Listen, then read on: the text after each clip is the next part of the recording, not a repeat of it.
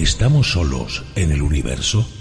¿Quiénes son los verdaderos artífices de las pirámides? ¿Hay vida extraterrestre? De ser así, ¿es posible que estén entre nosotros? Psicofonías, Ouija, ¿nos hablan los muertos? Némesis Radio, viajando a lo desconocido, sobrepasando el horizonte de las conciencias. Programa escrito, dirigido y presentado por Antonio Pérez y José Antonio Martínez. Todos los sábados a las 21 horas en Radio Inter Región de Murcia. Némesis Radio.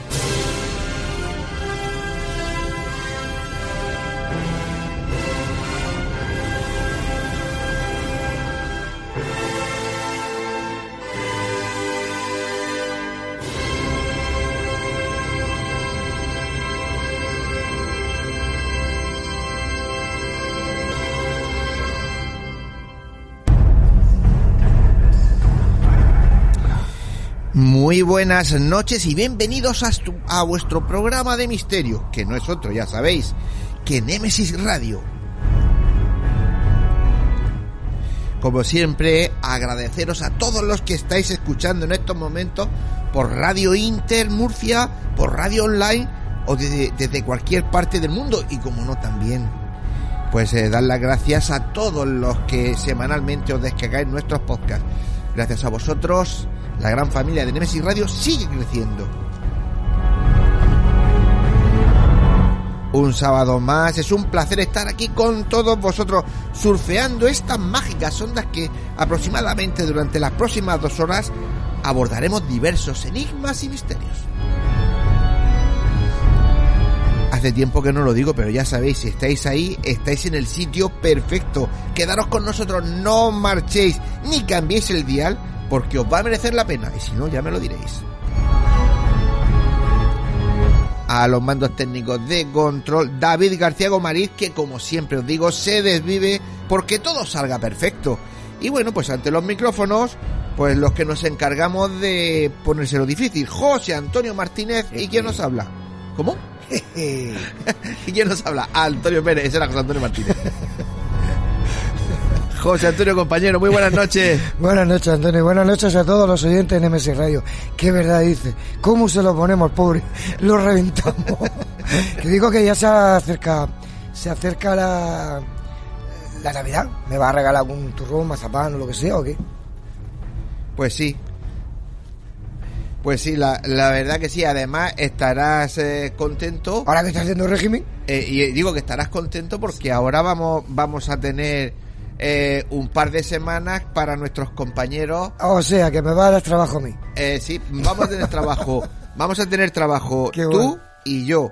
O sea Los que- dos vamos a tener trabajo. Que los de siempre. Pero es que la- las vacaciones se las merecen también. Claro, y nosotros el programa lo vamos a mantener como saben nuestros oyentes. perfecto. No pasa Nosotros- nada. El programa va a seguir saliendo. Sabemos que son en días eh, posteriores a, a, a Nochebuena, Sí, sí. eh, día posterior a, Nochevieja, pero bueno, ahí Bueno, vamos a estar nosotros. Hay que estar, hay que estar pie del cañón, no te Bueno, preocupes. pues dicho todo eso, eh, vamos con pequeño avance de los contenidos del programa Perfecto. esta noche. Venga, pues vamos a comenzar hablando eh, con un buen amigo del programa, el investigador, escritor y divulgador Pedro Amorós, que nos hablará de la Ouija, psicofonías y las aterradoras experiencias vividas en la aventura del misterio.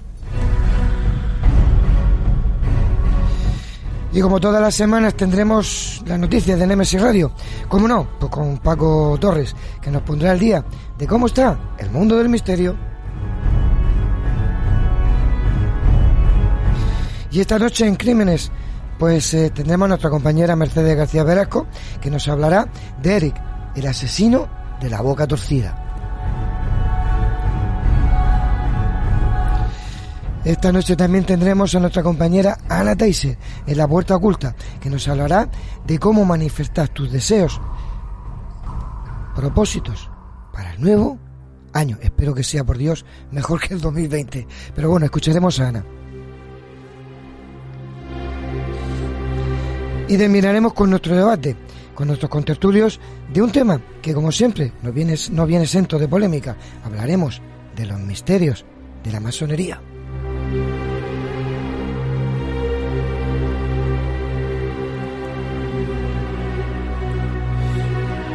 El camino es largo y está a punto de comenzar. Con pinches de la noche.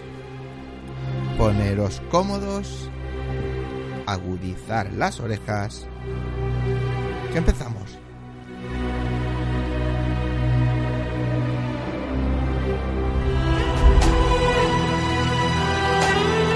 Están escuchando Némesis Radio con Antonio Pérez y José Antonio Martínez.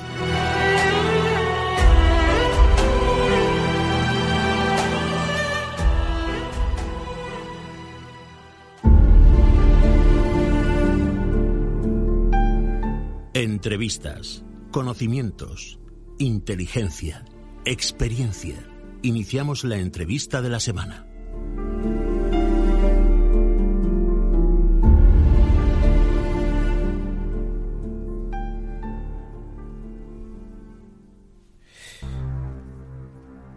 Esta noche tenemos con nosotros, bueno, nos acompaña desde el otro lado del hilo telefónico un buen amigo, tanto personal como del programa.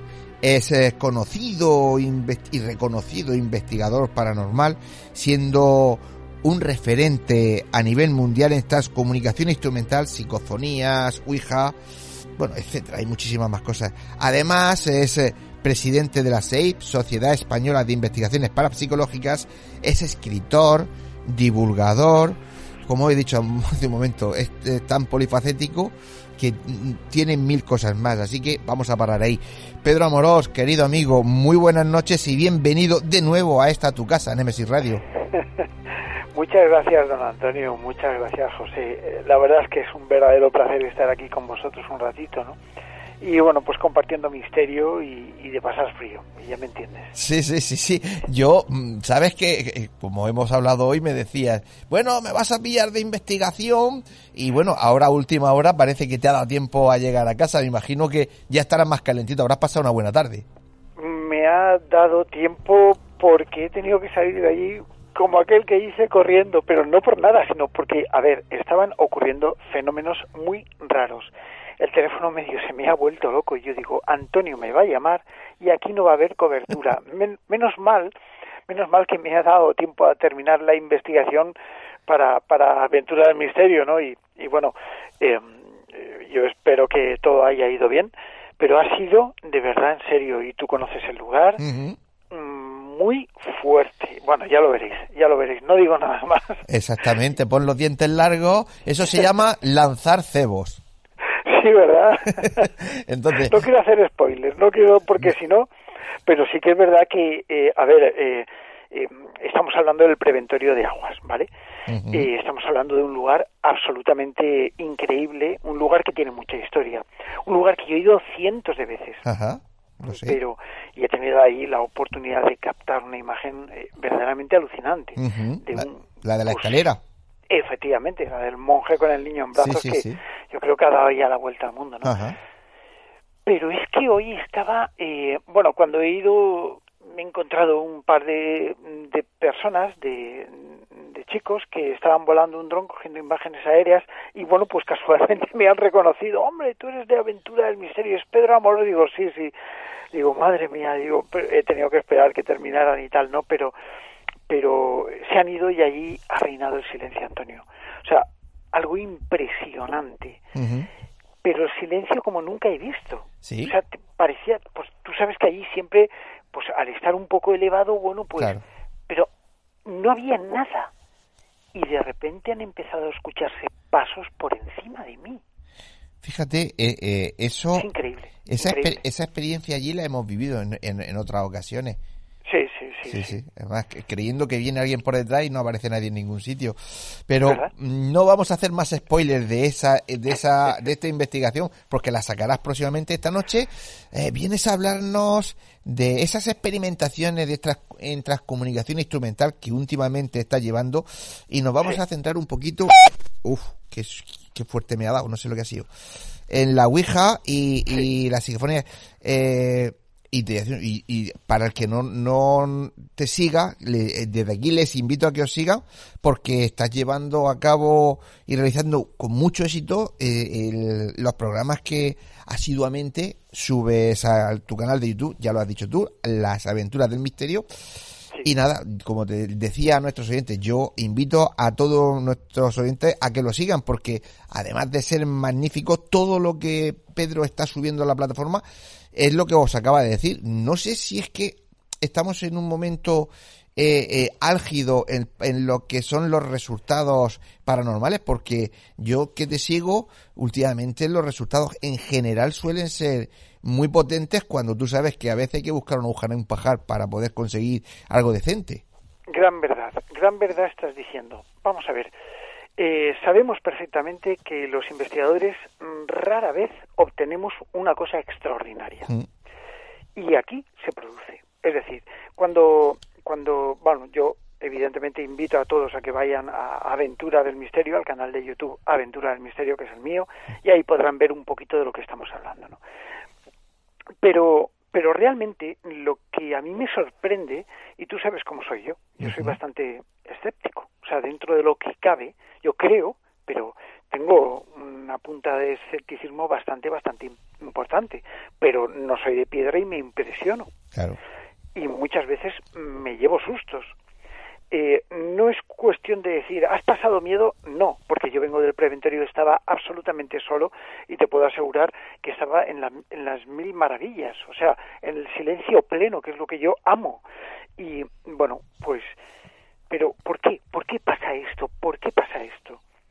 Eh, ¿Somos nosotros los que estamos detonando el fenómeno? A veces en Aventura del Misterio vemos que mm, me acompaña una joven, que es nuestra querida amiga Dana, que, bueno, pasa mucho miedo porque es altamente sugestionable. Y yo la utilizo, entre comillas, eh, para generar lo que es la molla del misterio, ¿no? Ella lo sabe, porque lo hemos hablado mil veces. Es decir, es que el utilizarla no es de forma peyorativa, sino todo lo contrario, con todo el cariño del mundo, pero... Por supuesto. Sí, sí. Claro, claro. Entonces, claro, ella, eh, en cierto modo, lo ve, lo ha vivido. Y yo sé que de repente se producen cosas, pero es que eh, dentro de muy poquito vamos a ver otra aventura en la que empiezan a ocurrir otras cosas. Y lo que yo he grabado hoy, no sé todavía, porque vengo todavía sudando de toda la cantidad de material que me he tenido que llevar yo allí yo solo.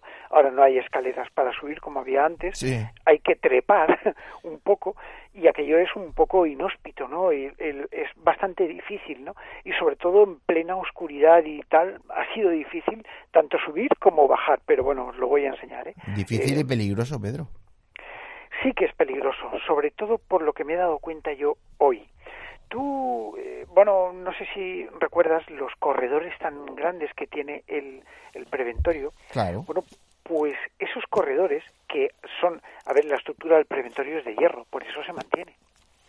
Pero hay esos corredores eh, que son de madera y la madera se ha separado de la estructura. Claro. Con lo cual, como pise alguien ahí, eso se puede venir abajo. Es peligrosísimo. Pero bueno, eh, no es cuestión de decir el peligro físico, sino el peligro espiritual, psicológico, fantasmal, como... Como quiere llamarlo. Y, y, bueno, te tengo que dar la razón eh, el, por lo que acabas de decir. Últimamente se están produciendo cosas. ¿Por qué? Pues no lo sabemos, Antonio, no lo sabemos. Eh, yo estoy teniendo unos resultados que, bueno, eh, hoy vamos a hablar de Ouija, evidentemente. La Ouija es un sistema de transcomunicación psíquica, lo sabemos. Es un sistema en el que intervienen muchos factores eh, a tener en cuenta. El principal es que la Ouija la movemos nosotros. Atención, repito, la Ouija la mueven los experimentadores. Voluntariamente, no. La Ouija se mueve de forma involuntaria, mediante eh, dos cosas, dos planteamientos que uno es el impulso neuromuscular que se genera por un efecto ideomotor, es decir, el síndrome de la pierna inquieta. ¿Has oído hablar de eso? Claro. Eso de ti, ti, ti, ti, ti, y que yo, soy muy amigo de eso, ¿no?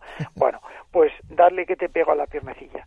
Vale, eh, eso es una cosa. Luego está el síndrome de la, de la pierna inquieta directo en el que no puedes contenerte sentado, tienes que moverte, es una situación muy extraña, ¿vale? Es un impulso eh, ideomotor que se produce en el sistema neuronal y mm, conduce directamente a la estructura cerebral y la mente lo interpreta como movimientos involuntarios. Claro.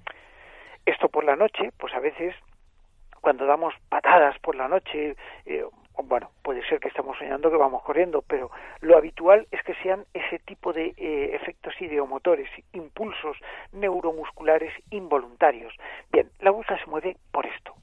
Cuando las personas ponen el dedito en el máster, el máster comienza a moverse. No es un espíritu el que mueve el máster. Repito, no es un fantasma, un espíritu el que mueve el máster de la Ouija. Somos nosotros, mediante impulsos neuromusculares producidos por vete tú a saber. Y ahí es donde empieza el misterio, porque aquí es donde entra la parte eh, más trascendental del asunto.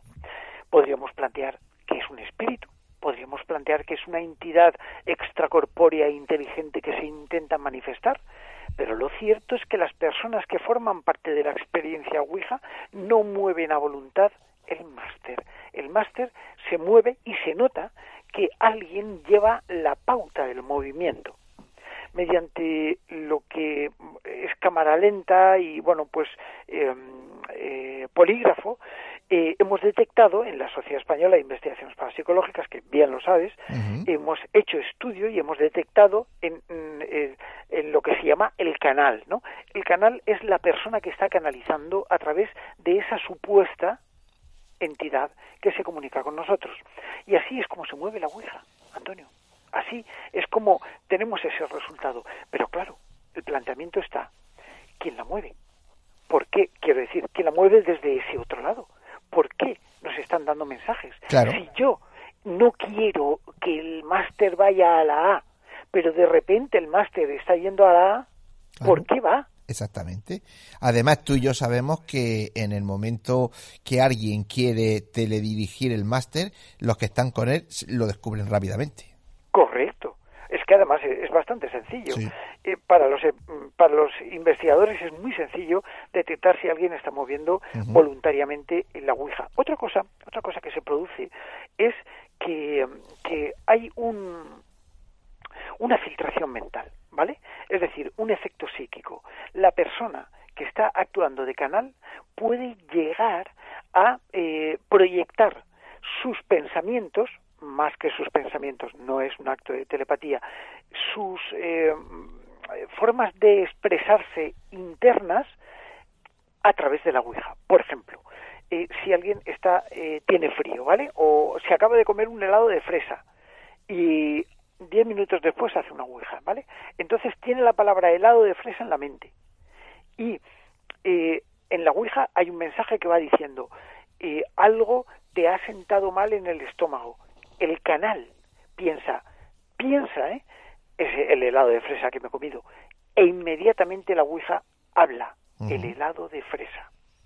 Esto es un problema que tenemos los eh, investigadores a la hora de tomar en serio los mensajes que se reciben a través de la Ouija. Insisto, ¿es la persona? No, la persona voluntariamente no mueve el máster, pero sí son los experimentadores que están realizando la sesión los que van impulsando el máster de un lado a otro, quizás con el gobierno de algo. Exactamente. El, el movimiento físico lo hacen las manos de, de, los experimentadores. Ahora, eso es como la escritura automática, como muchas otras cosas. Eh, ¿Quién te lleva a dar ese mensaje? Pues, pues, eh, pues podemos elucubrar mil hipótesis, pero lo que tenemos claro es que no es el experimentador. Eh, lo que yo, Pedro, me, no que me sorprenda, ¿no? Pero el, el, que después de tantos años que tú sabes que nos hemos juntado y hemos hecho mil veces Ouija con Paco, con Elvira, el que eh, veo que ahora la has incorporado, pero eh, de una forma muy importante a tus investigaciones y que además estado obteniendo unos grandes resultados. Es, eh, es porque está sucediendo a nivel mundial que hay un movimiento energético que, que se provoca todo esto, es porque, por ejemplo, te acompaña esta chica que lo atrae. ¿Cómo se puede explicar eso? Porque eh, parece increíble, porque ahora mismo hay mucha gente, yo que sabes que me muevo en el mundillo también, eh, dice, jo, es que de repente están apareciendo resultados. Digo, qué curioso. Igual que pasa con la oleada OVNI, parece que está pasando ahora con, con, el mundo de la investigación paranormal. Sí, yo creo que hay un poco de todo. Yo creo que, que esto, mm, yo creo que tiene un antes y un después. Mm, pienso, pienso que de tratarse de algo, eh, digamos, global, mundial, tendría que ser más generalizado. Yo personalmente, desde mi punto de vista, eh, sí que he optado por el tema de la Ouija. Eh, bueno, tú sabes que yo hago Ouija desde hace muchísimos años. Toda la vida. Experimento. Experimento desde, bueno. Toda la vida. sí, sí, es cierto.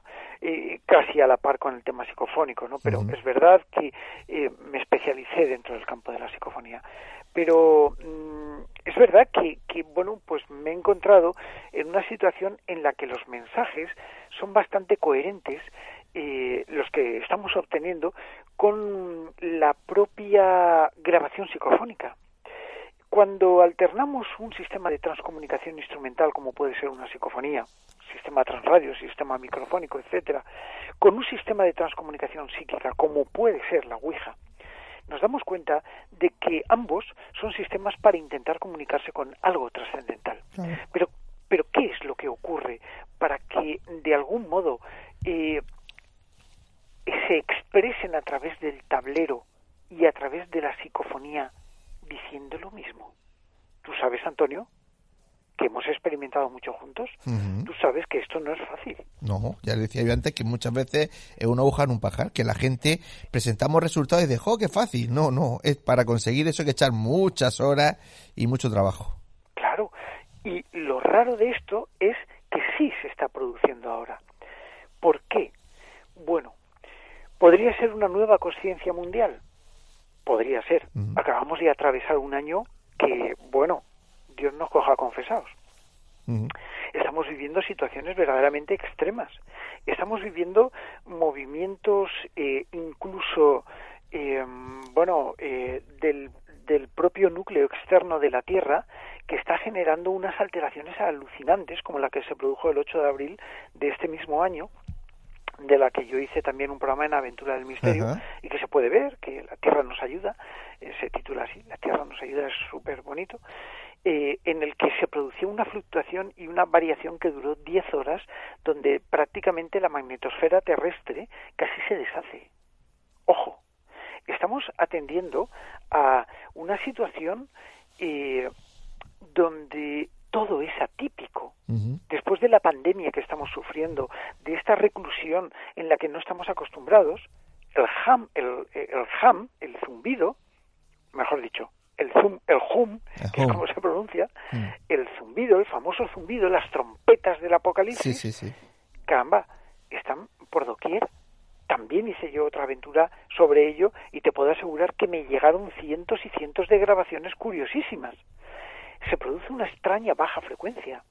Se producen unos sonidos eh, metálicos impresionantes como de bueno pues de fricción entre placas metálicas, de los que yo dudo, ¿vale? Mm. Eh, he de ser sincero, dudo un poco, por no decir bastante, ¿no? Pero, pero bueno, esto por un lado. Luego, por otro lado, tenemos eso, eh, el, el hum eh, estudiado a niveles de altas y de bajas frecuencias. ¿Qué es lo que está pasando? La frecuencia Schumann en la que resuena el planeta. Estamos atendiendo a movimientos de los polos magnéticos de la Tierra que, bueno, vete tú a saber si no se produce un cataclismo antes de lo que nosotros pensamos, porque los científicos están preocupadísimos por la anomalía electromagnética que existe en, en el Atlántico Sur, entre eh, Sudáfrica y eh, Sudamérica, ¿no? donde se, hay una zona donde incluso las compañías aéreas está prohibido volar. ¿Qué es lo que está pasando? El polo norte magnético que está en Canadá se está trasladando hasta Siberia. Y dicen que en el año 2050 alcanzará Siberia. ¿qué va a pasar? ¿Una inversión circunpolar? No lo sabemos. No podemos saberlo. Entonces, claro, eh, ante esta situación que estamos viviendo, Antonio José, eh, no me extraña que algo esté reaccionando. Al fin y al cabo, una madre tiene a sus hijos y una madre detecta cuando un hijo tiene problemas, incluso cuando no está delante. Esto lo sabemos. Se llama percepción extrasensorial. ¿Y quién es nuestra madre global, Antonio?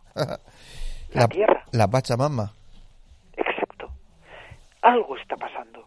Y quizá este incremento, es verdad que hay momentos en los que las psicofonías brillan por su ausencia, pero quizá este incremento de fenómenos extraños, de eh, sensibilidad extrema, eh, no sé, sea una pauta de cambio, no lo sé. No lo sabemos. Eh, como sabes que nos va quedando poquito tiempo, nos queda aproximadamente unos 8 o 10 minutos. Tú córtame, córtame. No, no, es que lo que estás diciendo, José Antonio, es que se había ausentado y tú dices, Antonio, José Antonio. Sí, sí. Hola, amigo, ¿cómo estamos? Hola muchacho, muy bien, aquí pues, eh, eh, pues eh, y lo que estabas contando a él, a él le encanta porque también hemos, tocado aquí lo de los sonidos hum, las trompetas del ah, apocalipsis hace mucho tiempo.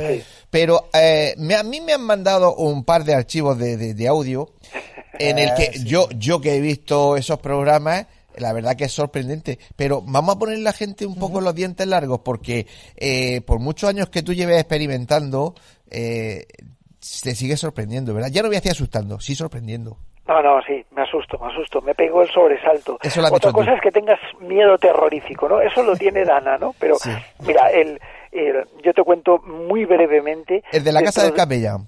dentro de, de, la casa del capellán, la casa del capellán que tú creo que también conoces, pues es una casa que pertenece a un río magnífico, muy bonito, que se llama el río Monnegre, que tiene muy poca agua, pero tiene un cauce muy bonito, y ahí está esa casa, ¿no? Había una ermita que se llamaba la ermita de Chapitel, y el capellán que daba las misas aquí, bueno, pues vivía en esta casa.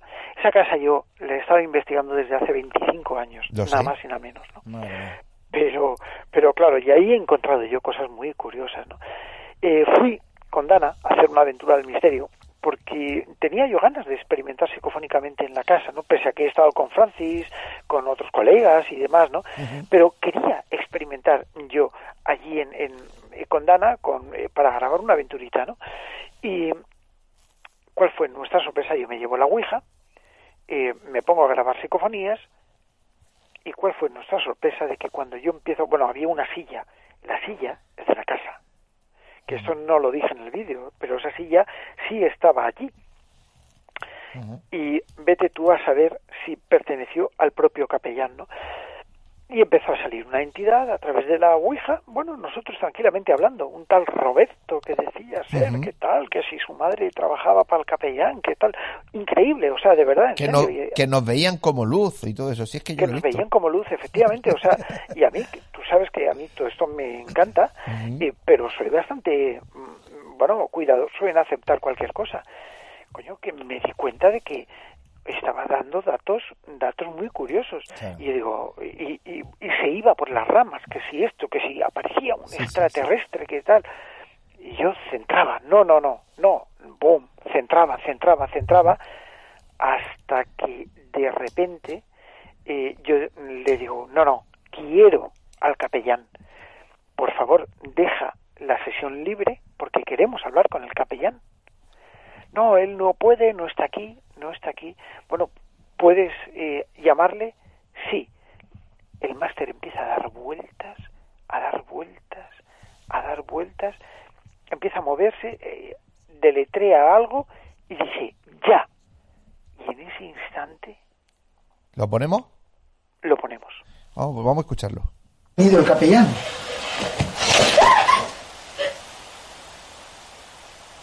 ¿Qué coño ha sido eso?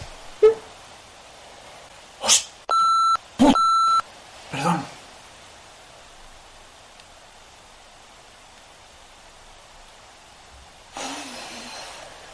¿Pero qué ha sido eso?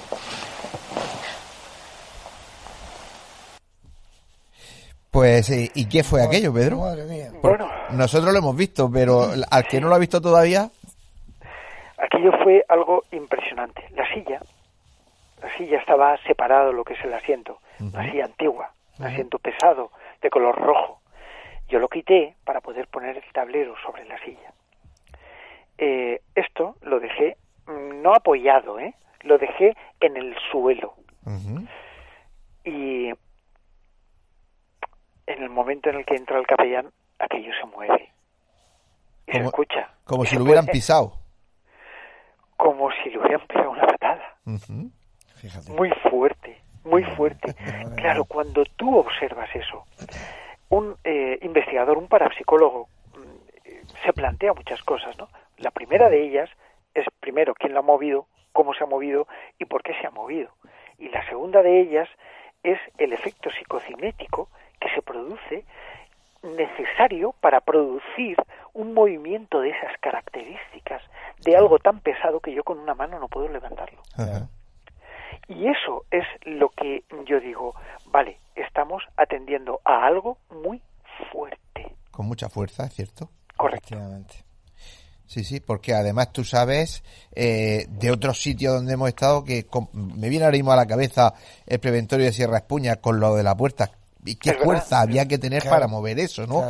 Y eso es lo que a veces a mí personalmente me da un poquito de miedo. Porque... Claro, es que eh, tú, por ejemplo, fíjate en Sierra Espuña. Eh, yo recuerdo cuando ocurre aquello, la puerta estaba trancada. Sí, por el escombro no se podía mover que no, que no, que no se podía mover, que además debajo de la puerta había tierra que, que, hacía presión. Eh, o sea, eh, eso era imposible de moverlo incluso queriendo. ¿Cómo se movió aquello? Pues eso, es que imagínate la fuerza que tiene que tener esa energía y es lo mismo que te pasa o te ha pasado a ti, en este caso de, la casa del capellán, ¿no? Porque se ve perfectamente en el vídeo cómo tú quitas el asiento que está más torcido, partido, doblado, lo dejas ahí en un lado es decir, que se ve, es cierto, además la cámara no puede coger todo, entonces no coge exactamente ese trozo del suelo, pero sí que os coge a vosotros y se ve perfectamente la reacción, se ve todo, es, de verdad espectacular. Bueno. Es espectacular, de verdad, eh, en serio, o sea, el, se ha hecho un poquillo viral el video porque porque realmente a la gente le ha sorprendido. Primero por el sustaco que me, que me pego yo, bueno, Dana se asusta bastante más a menudo, ¿no? Pero, pero sobre todo también por la reacción que tenemos ambos ante el fenómeno en sí que se está manifestando. ¿no? Y eso... eso, Pedro, perdona que te corte, eh, no se puede teatralizar. Eso o sale espontáneamente y se ve y se nota que es espontáneo, porque si no, claro. Es que no, no, no se puede. Y te digo una cosa, eh, tú me conoces, yo hubiera seguido experimentando y llamando a la entidad y intentando hacer que se manifestara, ¿no? Como hace un investigador. Pero eh, te soy sincero, eh, temí por la, por la, por la estabilidad emocional de Dana. De la chica, sí, claro. Claro, Dana es una persona muy... Eh, muy sensible. Muy sensible y bueno, pues es bastante influenciable, muy sugestionable quería decir, más que influenciable. Y bueno, pues un susto de esas magnitudes, eh, a ver, que Dana se está empezando a meter dentro de este mundillo, él no tiene absolutamente ni idea, ¿eh? no sabe nada, yo le estoy enseñando un poco, ella quiere, pero me sirve porque es una persona ciertamente un poco sensitiva. Sí, sí, sí, tiene, tiene cositas, ¿eh? Porque como yo soy de los que sí me lo creo, porque habrá alguno que dirá, claro, ya le has dicho a ella antes, no, yo sí me lo creo que la lleva a ciegas porque lo hemos hecho mil veces y la chica, por ejemplo, aquí en lo de la Casa del Capellán, eh, estando a 500, 600 metros, eh, la dejaste cuando volviste te dijo tres o cuatro cosas que con vamos eh, eran concretamente eh, todo lo que iba lo que sabía de esa casa. Efectivamente. O sea que a ver como poder saberlo podría pero bueno Dana Dana en ese sentido no miente es bastante humilde es muy sencilla y no no no tiene ella no tenía ningún conocimiento ni de dónde íbamos claro yo, yo le decía, eh, ella me decía, ¿dónde vamos? Digo, no te lo digo, ya te lo diré después. Y se lo dije justo un minuto antes de pulsar el grabar en la cámara, es decir, no sabía nada. Y digo, bueno, estamos aquí para hacer esto. Vale, vale, vale, vale. Tú siéntete aquí y experimenta, siente, dime qué ves. Es una prueba. Ella le hicimos, en la SEIB le hicimos las pruebas Ransel y dio un 64%. Es muy alto. Muy alto, evidentemente. Las pruebas Ganser, para todo el mundo que, no sepa lo que son, son eh, las pruebas que se realizan para saber qué sensitividad, qué paragnostismo eh, puede llegar a tener una persona en un momento dado para experimentar percepción extrasensorial, clarividencia, clarividencia. Y más de, o sea, un 28 ya es bastante. Bueno, pues sí, eh, Pedro, tú sabes cómo funciona mejor que yo la radio, porque ya has tenido toda la vida en la radio. Nos quedamos sin tiempo. Eh, quiero eh, que me cuentes un poco la historia rápidamente de esta psicofonía que vamos a poner ahora y, la colocamos y con eso nos despedimos. Mira, hace muchos años yo fui a una casa en la que decían que se veía un fantasma por encima de, de una buhardilla, ¿no? una ventanita. Eh, fui allí a experimentar hace pues también 20 años o más. Y mm, de hecho hicimos un, un episodio de, de Noche de Misterio, no sé si te acuerdas. Claro, hombre. claro. Y grabamos un y también uno de Extraños en la Noche, bueno, en fin. Y cuando estamos allí, bueno, ponemos el grabador, estamos haciendo una experiencia Ouija y claro, yo, eh, junto también con Dana, que me acompañó también en esta aventura, y mm, yo quería saber realmente si lo que se decía de ese lugar era, eh, era verdad o no. Eh, la casa en sí es una casa un poco desvencijada, es enorme, pero está desvencijada, y decían que se aparecía eso, y bueno, pues había mucha gente que comentaba. Y digo, bueno, esto será verdad, no será verdad. Me pongo a hacer la Ouija con Dana, empezamos a grabar, y aparece una voz increíble de niño que dice, hoy soy yo. Pues la escuchamos. ¿Es real lo que se dice de aquí? Que han visto cosas. ¿Eres tú quien estás?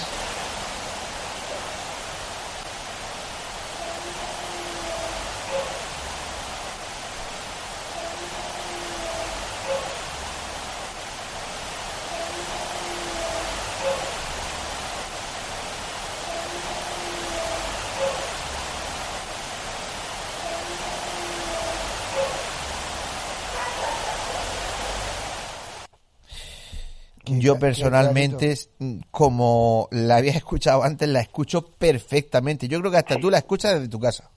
Sí, sí, sí, sí, la escucho perfectamente por teléfono. Y yo que soy muy duro de, oído, hasta yo la he entendido. Sí, porque te voy diciendo, aquí entra, aquí sale. Y entonces esta, esta, eh, ojo, eh, esta es una psicofonía ejemplar. Eh.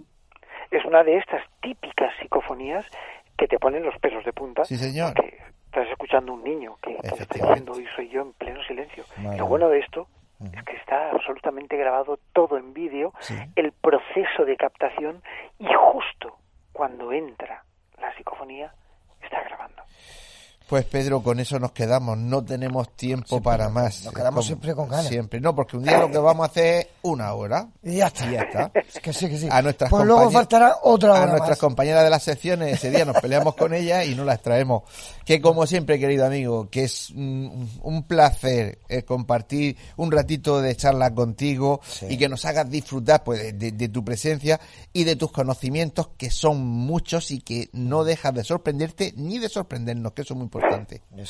Muchas gracias, muchas gracias José, muchas gracias Antonio. De verdad que de corazón os lo digo que yo me siento muy a gusto en el programa, estáis teniendo un éxito magnífico, el, toda la gente habla de él y eso es una, una cosa muy buena de la que me siento muy orgulloso. Y, bueno, para mí es un honor estar aquí con vosotros. Y, tú eres parte de eso porque te llamamos mucho, te damos mucho el follón, pero es que tú sabes que yo soy follonero. no. Un abrazo, querido amigo. Bueno, un abrazote. Chao, chao. Hasta luego. Chao, José.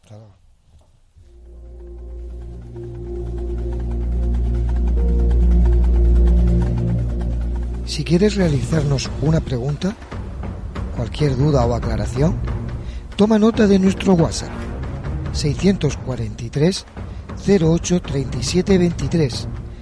Nemesis Radio, tu programa de misterio.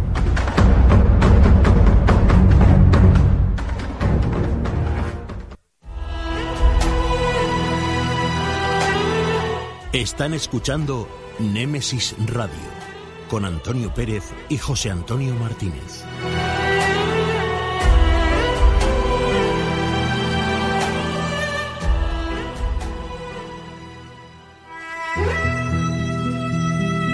Las noticias de Némesis Radio.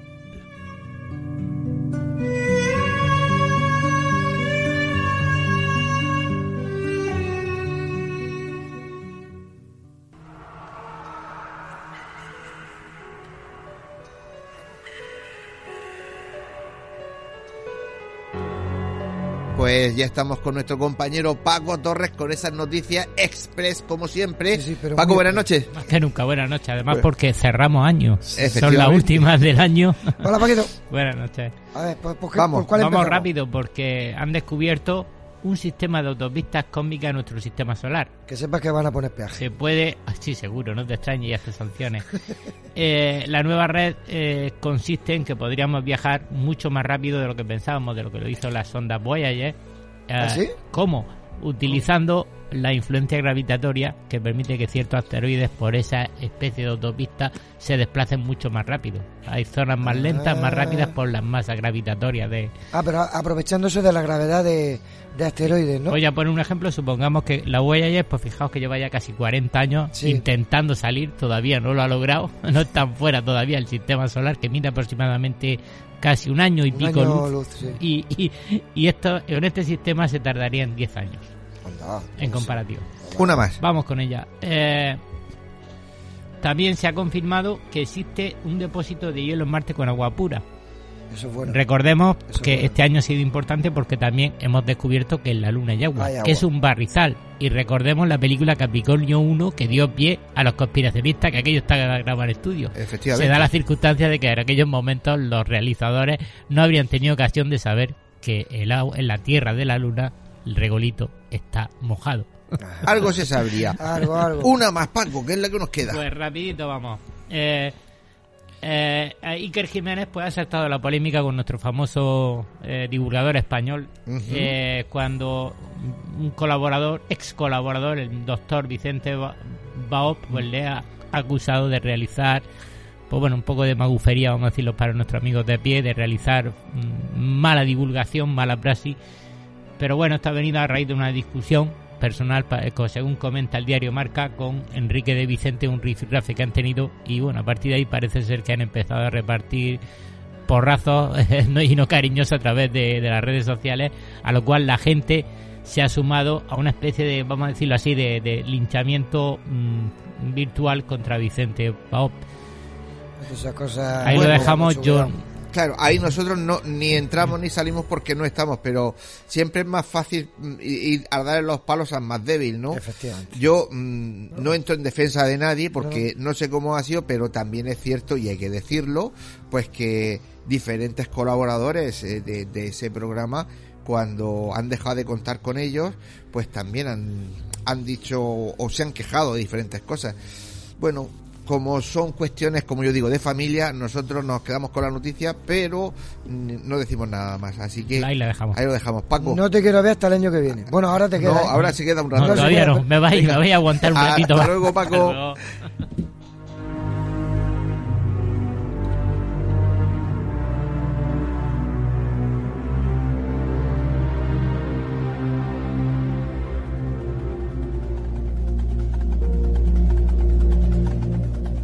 Si quieres realizarnos una pregunta, cualquier duda o aclaración, toma nota de nuestro WhatsApp 643 08 37 23. Nemesis Radio, tu programa de misterio.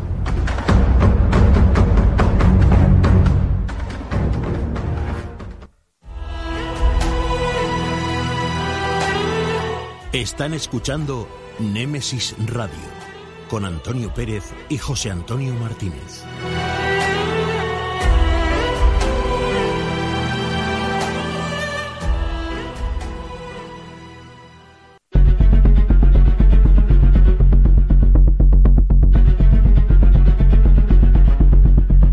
Hablemos de crímenes en Némesis Radio.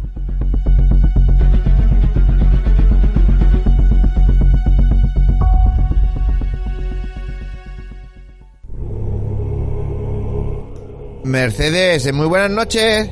Muy buenas noches, compañero. Bueno, eh, lo digo en, singular, compañero, porque José Antonio ha escuchado la música y se ha salido, y no es broma, ¿eh? Ya sale corriendo. Hoy ya salió corriendo. Oye, esta noche nos traes la historia de Edgar Cook, el asesino de la boca torcida. Torcida, sí, sí, sí. O el asesino de la llamada nocturna, también se puede decir. Sí, además es uno que, de los no muchos que nos trae, que bueno, fue ejecutado en su momento, pero bueno, ya no lo cuentas tú. Vamos con él. Sí, vamos con él. Pues mira, viajamos, Antonio, a la Australia de comienzos de los años 60. Estamos en 1959. Y además nos trasladamos al tranquilo condado de Perth, que es un lugar donde nunca pasa nada, la gente se conoce entre sí, eh, tienen tanta confianza uno con otro que incluso dejan las llaves de los coches puestas, fíjate. Y, y pues nada, no pasa nunca nada. Pero de repente la sombra de un hombre bajo, de complexión delgada, con el cabello oscuro y ondulado, y con el signo inequívoco de la boca torcida en el rostro, se desliza lentamente, amparado por la oscuridad de la noche, hacia una casa, donde duerme plácidamente una mujer. El hombre de aspecto siniestro se cuela en la vivienda y logra acceder al dormitorio de la víctima, donde la apuñala salvajemente hasta la muerte. Después, tranquilo y sin ninguna prisa, se dirige hacia la cocina, coge una limonada y se sienta tranquilamente a bebérsela antes de marcharse de la escena del crimen.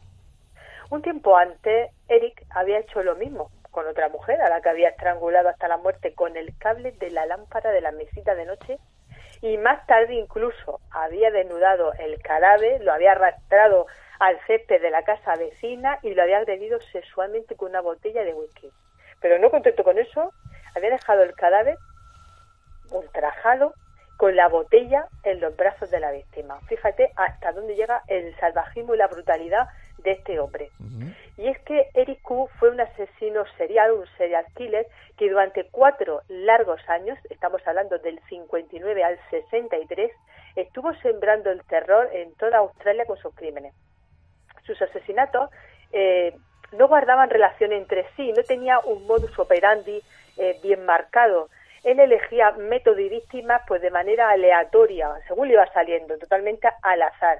Y le daba igual acabar con ellas a base de golpe, apuñalamientos con cuchillos o tijeras, e incluso estrellando el coche contra ella y simulando un accidente. Qué barbaridad. Eh, o, bueno, o si tenía un hacha a mano, pues eh, terminaba con ella eh, con el hacha. Lo curioso es que siempre este hombre se presentaba de noche en las casas con lo que cuando las víctimas estaban ya dormidas, con lo cual se ganó el apelativo del asesino de la llamada nocturna. Eh, porque muchas víctimas murieron a manos de este asesino al despertarse y sorprenderse a ver a Cook robando en sus casas. Bueno, él, eh, como ya te digo, cogía una escopeta, les disparaba mientras dormía o como fuera, eh, y así logró matar y acabar con la vida de un comerciante, ya estaba jubilado, que fue asesinado a tiros cuando el hombre, pues eso, llamaron durante la noche en la puerta de su casa, el hombre escuchó los golpes, se levantó a abrir y él le dio eh, un disparo y lo mató en el acto. También mató a una pareja eh, cuando iba en el coche conduciendo, a un chico joven que estaba durmiendo en un piso, pues también le descerrajó un par de tiros, a otro estudiante de 18 años llamado John Starkey, pues también le disparó, este hombre estaba durmiendo junto a una ventana de una pensión, y él por la ventana le dio un solo tiro, era un gran tirador y lo mató también. Pero no solo actuaba este hombre de tiroteador, sino también en su lista está el apuñalamiento a un esteticista hasta la muerte o la estrangulación de una trabajadora social. Como ves, eh, le daba igual el método. Sí, sí. lo que se lo pusiera por delante. No tenía orden ni concierto. Igual le daba el arma que las personas. Eh, que, las personas. El, pobrecito que se cruzara por el medio. Le daba igual. Eh era, era aleatorio totalmente, lo que se gusta por delante. Pero eh, su último crimen es una joven niñera, una chica muy joven, que estaba cuidando de unos niños y él, pues bueno, apareció por allí y se le ocurrió asesinarla, incluso mientras que cuidaba de los niños. Pero por este crimen fue capturado, como veremos más adelante. Bueno, pues eh, era un hombre muy extraño, enigmático, actuaba eh, de una manera rápida, eh, movido por lo instintos y no tenía un patrón de conducta. Paralelamente a esos crímenes, y mientras buscaban al asesino, un hombre llamado Brian William Robinson, pues sufrió eh, digamos, eh, daños colaterales de este asesino, puesto que fue acusado y ahorcado además por uno de, los crímenes de este asesino serial sin haberlo, sin haberlo cometido él. Y es que, eh, bueno, pues este hombre le habían echado la culpa de haber asesinado a su novia cuando no era así. Incluso Eric Kuh había confesado ese crimen, pero da igual, porque a él le, echaron, pues bueno, el San Benito.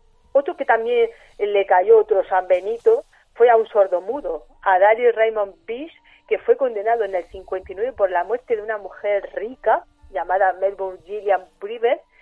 Y bueno, a este le cayó 15 años de cadena perpetua, a pesar, igual que el otro, que también eh, ya había confesado ese crimen. Pero es que parece ser que nadie le creía.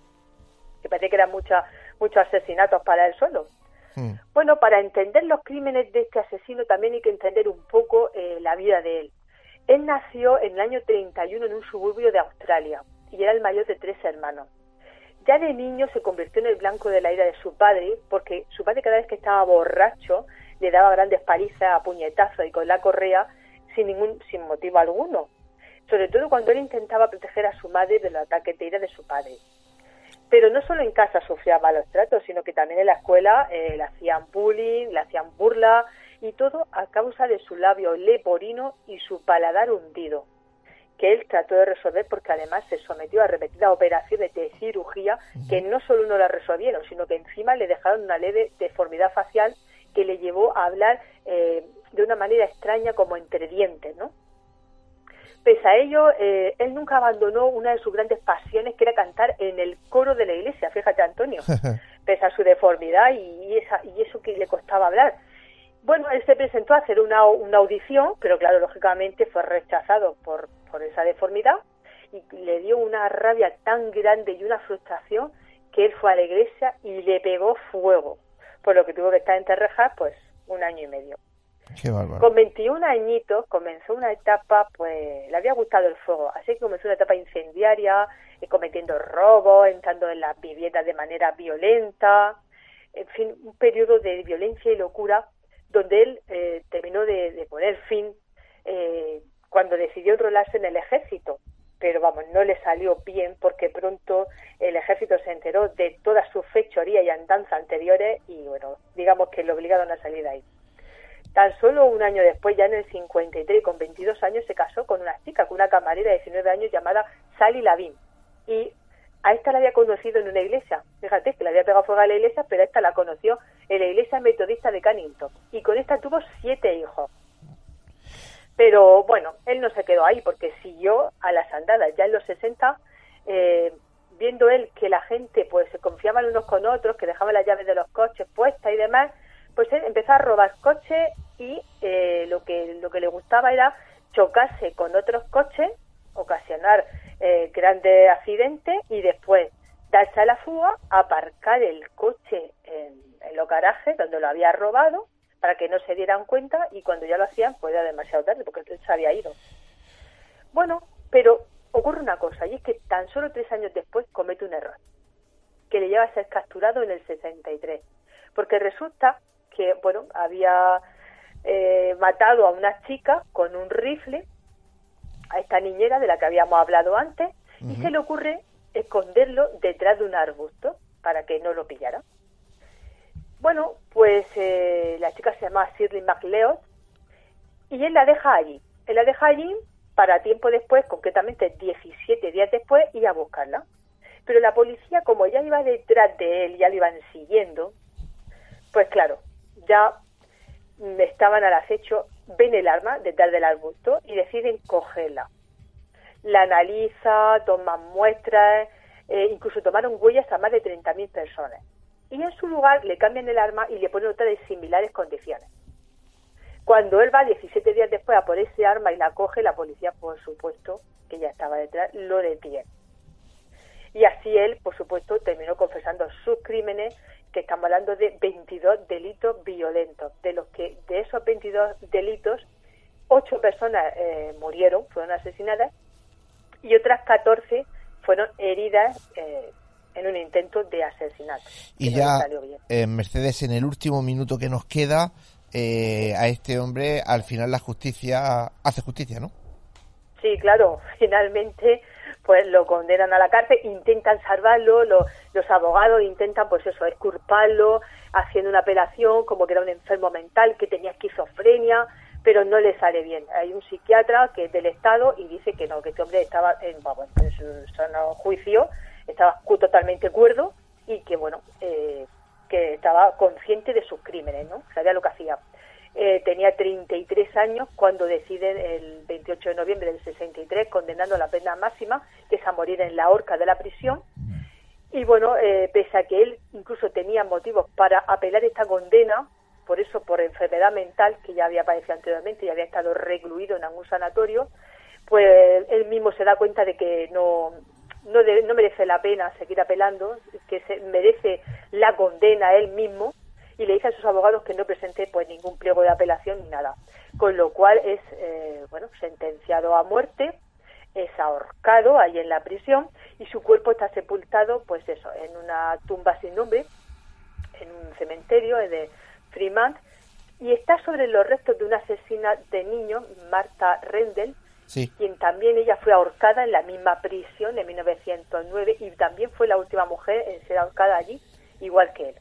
Ambos fueron los últimos en ser ahorcados en el patio de esa prisión. Pues eh, Mercedes, eh, no tenemos más tiempo, eh, solo darte las gracias por traernos este caso que, que como siempre es interesantísimo y bueno, aunque sé que vas a estar, porque tenemos alguna cosa tuya en los próximos dos programas, pues desde aquí te decimos que felices fiestas y que nos vemos en un par de semanicas. Pues sí, igualmente eh, quiero saludar y desear felices fiestas también a todo el equipo y a todos los oyentes. Que no coman muchos mantecados, que no coman muchos mantecados, que no coman muchos mantecados. Eso, es por el colesterol, eso es por el colesterol. Chicos, chicas, ahí lo dejamos. Buenas noches, Mercedes. chao, chao, compañera. Buenas noches. Chao. Chao, chao.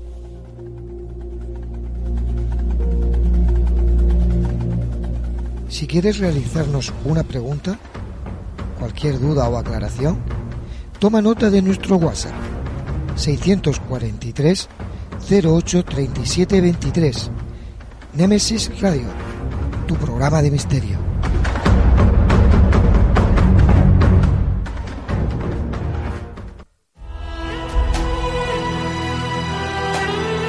Están escuchando Némesis Radio con Antonio Pérez y José Antonio Martínez.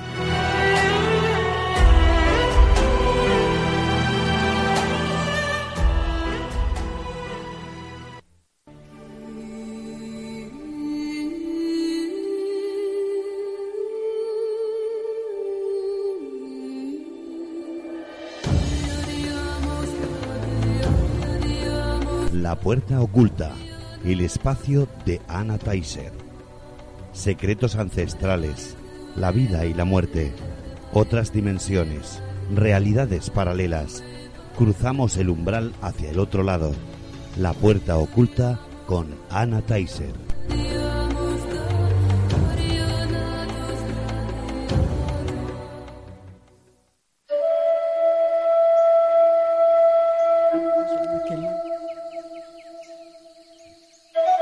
Taiser. volvemos a tener esta semana con nosotros nuestra compañera Ana Teiser. Ana, buenas noches. Muy buenas noches. Con alegría. Con alegría. Eh, pero, pues está contenta porque, sí, sí, sí, porque como nos vamos de vacaciones, pero de todas formas tú también, como los demás, como algunos de los demás castigas, a darnos algo sí, señor, los para que los programas sigan saliendo. Muy bien. Eh, Ana, esta noche, ¿cómo manifestar tus deseos propósito para el nuevo año. Todos tenemos grandes propósitos para el nuevo año. Porque a ver, este a ver si ya me hacéis caso que de verdad que funcionan. Que venga, me pues, acaba de llamar a la puerta y me ha dicho, funciona Ana, funciona, venga. A ver, venga. Pues vamos a por ello rápidamente. Como preámbulo, mirad, todo, todo lo que hemos creado como seres humanos fue pensar y sentir, fue creado primero en nuestra mente. Todo lo que vemos a nuestro alrededor encontró en la mente su expresión primigenia, luego se manifestó y existió. Todo lo maravilloso que existe es obra nuestra. Todo lo horrible que existe es obra nuestra también. Por eso, fundamental es aprender a crear las cosas correctas en nuestra mente, pero también es muy importante a crearlas de forma correcta.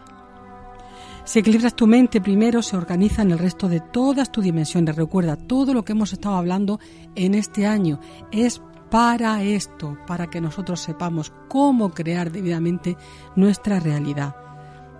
Todas nuestras dimensiones, cuando están unidas y tienen el mismo objetivo, de verdad, de verdad, que cualquier cosa que desees se puede hacer realidad. Pero ¿qué ocurre? Por ejemplo, imagínate que digo, mira, pues yo lo que deseo es que quiero trabajar en, en mi proyecto, no sé qué, la vocación de mi futuro es tal trabajo, el que sea, director de cine. ¿Vale? Pero luego tú mismo te chafoteas, no te das cuenta, empiezas a tener ese tipo de pensamientos que son muy contraproducentes. Pero ¿cómo es yo director de cine? Se acabo de terminar la carrera, ¿quién me va a contratar a mí si no tengo experiencia? ¿Quién, quién? Pues no, eso es autosabotaje. Si eres propenso a ese tipo de, pensamiento, es un pensamiento tóxico, es un pensamiento eh, dañino, confuso, es un pensamiento que nos aleja del orden de las cuatro dimensiones de las que hemos hablado ya. Cuerpo, mente, emoción y energía. Hay que unificarlas, hay que intentar unificarlas. Eso se consigue a través de la tranquilidad, de la serenidad. Eh, es muy importante, es muy importante que sepamos ya por fin, que tengamos muy claro y que sepamos que con la misma mente que creamos eso que es autodestructivo, que son las dudas, con ese mismo tipo de mente no podemos crear lo que sería constructivo, que sería de alguna manera la manifestación de nuestros deseos. Hay que hacer primero un trabajo como de, de alguna manera como de desatascar esas tuberías, ¿no? Y ese es el trabajo que yo vengo a enseñar hoy. Y es muy importante porque todos os van a decir, es que hay que ser, hay que tener un pensamiento positivo ya, pero ¿cómo dejo atrás el que es, entre comillas, negativo, el que es tóxico, el que me auto, el que, con el que me autodestruyo? Eh, quería explicar un poquito mejor esto. Eh, parece que, la mente es solamente una, no, la mente tiene millones, millones de recovecos, aunque sea solamente una, la mente, que es la que situamos en el cerebro. La mente está en muchísimas otras dimensiones, se hace la dueña y señora de otras muchísimas dimensiones de nuestra existencia y al final nos termina controlando y dirigiendo. Es muy importante que nosotros sepamos qué tipo de pensamientos dirigen en nuestra vida, porque hay unos que son ascendentes, que son los que te elevan y te llevan ese camino evolutivo o espiritual, y hay otros que son totalmente descendientes. Los pensamientos descendientes son esos que ya hemos hablado antes, los que te limitan, los que te limitan totalmente. Y los otros, los ascendentes, son los que siempre te llenan de felicidad a ti y a los tuyos y te ayudan a construir para ti mismo y para los demás. Mirar, o miran bien, escuchar. en, la, semana pasada dimos una técnica que es fabulosa. Algunas personas han llamado y han dicho, oye, lo estoy practicando y va fenomenal. Vamos a cerrar los ojos, vamos a hacer una expiración profunda, tomando el aire por la nariz, sacando el aire por la boca. Juntamos las palmas de las manos sobre nuestro pecho y atención, mucha atención, porque estos son palabras mágicas, palabras mágicas de verdad. Cuando estéis así, os ponéis una musiquita muy relajante, de esas que ponemos nosotros cuando hacemos las, los programas. Esta, por ejemplo. Esta, por ejemplo. Una respiración profunda más, tomando el aire por la nariz, sacando por el aire por la boca, tomando conciencia de que este es un trabajo del alma. Imagina, visualiza, siente en este momento cómo vienen a ti estas palabras mágicas estas en concreto. Siente aquello de lo que quieras deshacerte en tu vida, no de personas, situaciones. Por ejemplo, mal humor, la pobreza, la falta de creatividad. Casi todos son carencias, porque cuando estamos malhumorados o sentimos odio, pereza, es carencia de lo opuesto. Imagínate que vamos a trabajar hoy con la pobreza. Imagina, visualiza, siente. Y a continuación sientes estas palabras. No hace falta que lo verbalices. Por fin me libero de la pobreza. Por fin me libero de las carencias de todo tipo. Por fin me libero de la pobreza. Por fin me libero de las carencias de todo tipo. y otra vez más.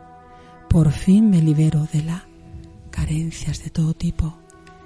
Por fin me libero de la pobreza. Y me doy permiso para que la abundancia infinita venga a mí, para encontrar la abundancia infinita en todos los sentidos. En la salud, en el dinero, en los afectos, la creatividad, en la inteligencia. Y así, todos los días, aunque sea una vez al día, durante una semana, vas a ver, vas a ver cómo vas cambiando y todo va cambiando profundamente en tu vida. A continuación, lo haces otra semana más, pero quedándote más tiempo relajado, relajada en esta sintonía. Esta sintonía es la de la conciencia superior. Solamente tienes que repetir tres veces. No puedes hacerlo con personas, no te puedes librar de las personas, pero sí de los sentimientos y emociones y pensamientos destructivos que tienes. Verás como en 21 días que lo hagas seguidos vas a notar un cambio increíble. Ya ves que mis pautas son de 21 días. Sí, número, mágico. Sí. A mí me gusta. 21 días. Hay un porqué. Sí, sí. Vamos a hacer otro día, otro programa de por qué son 21 días. y lo vamos a entender todo. Perfecto. Y bueno, ya con esto, yo espero que de verdad, de verdad, podéis añadir el, el deseo, ¿eh? En vez de, por ejemplo, yo he puesto lo de la abundancia, pues podéis decir, oye, este año o en, ahora mismo lo que deseo es plasmar en mi vida mi profesión perfecta, mi vocación perfecta. Sí, sí, cada uno puede poner lo que quiera. Mi pareja perfecta, sin pensar en nadie, ¿eh? Mi amor perfecto, que venga el amor a mi vida, que venga la salud a mi vida. Y esto no hacerlo por nadie. Le pones esta, este programa y que ellos aprendan a hacerlo por sí mismos. Y bueno, hasta aquí. Pues hasta aquí hemos llegado. Hasta aquí llegamos en los programas de esta semana, de este año aquí en los directos, no nos cansamos de decirlo. Ana, que como siempre un placer tenerte, sé que vas a aparecer en los dos últimos programas, el último del año y el primero del año, que sí, son sí, los dos siguientes, aunque estemos todos de vacaciones, estarán ahí. Así que nada, felices fiestas. Bueno, hay que comer muchos mantecados, como, dice José. como decimos nosotros, felices Pascuas. Felices Pascuas aquí, felices Pascuas.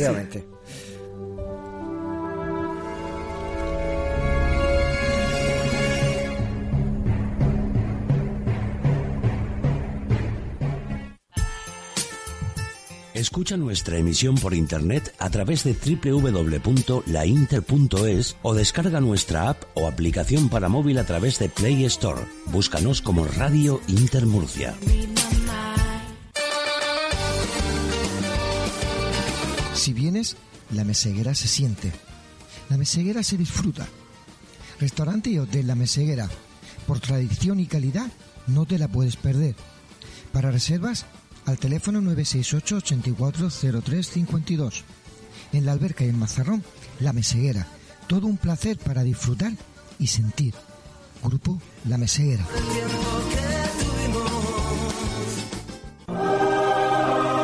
Fotos Orión. Hay momentos importantes en tu vida que no puedes dejar pasar. Inmortaliza tu evento en fotografía y vídeo con Fotos Orión porque las cosas especiales solo ocurren una vez. Fotos Orión. Profesionalidad y confianza. Calle La Gloria, número 32, frente a Antiguo Tornel, La Alberca, Murcia. Teléfono 868 94 30 13.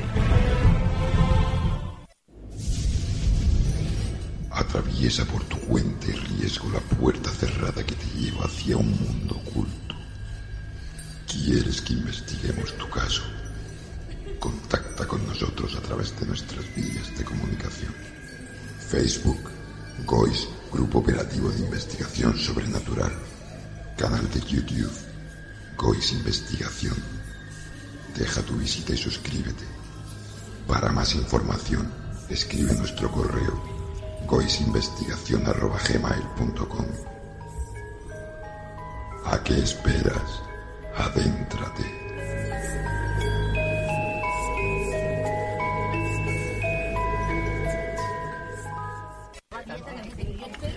Nemesis Radio. Nemesis Radio. Nemesis Radio. Nemesis Radio. Nemesis Radio. Nemesis Radio. Nemesis Radio. Nemesis Radio. Radio Inter. Actualidad, debates, entretenimiento, cultura, salud, deportes. La información que querías en la radio que esperabas.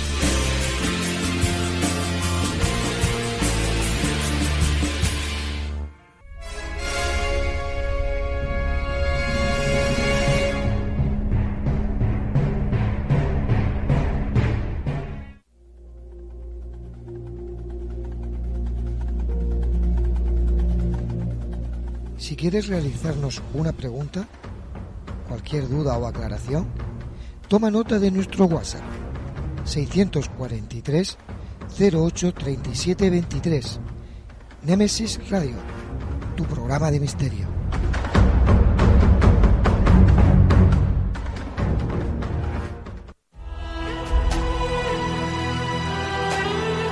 Están escuchando Némesis Radio con Antonio Pérez y José Antonio Martínez.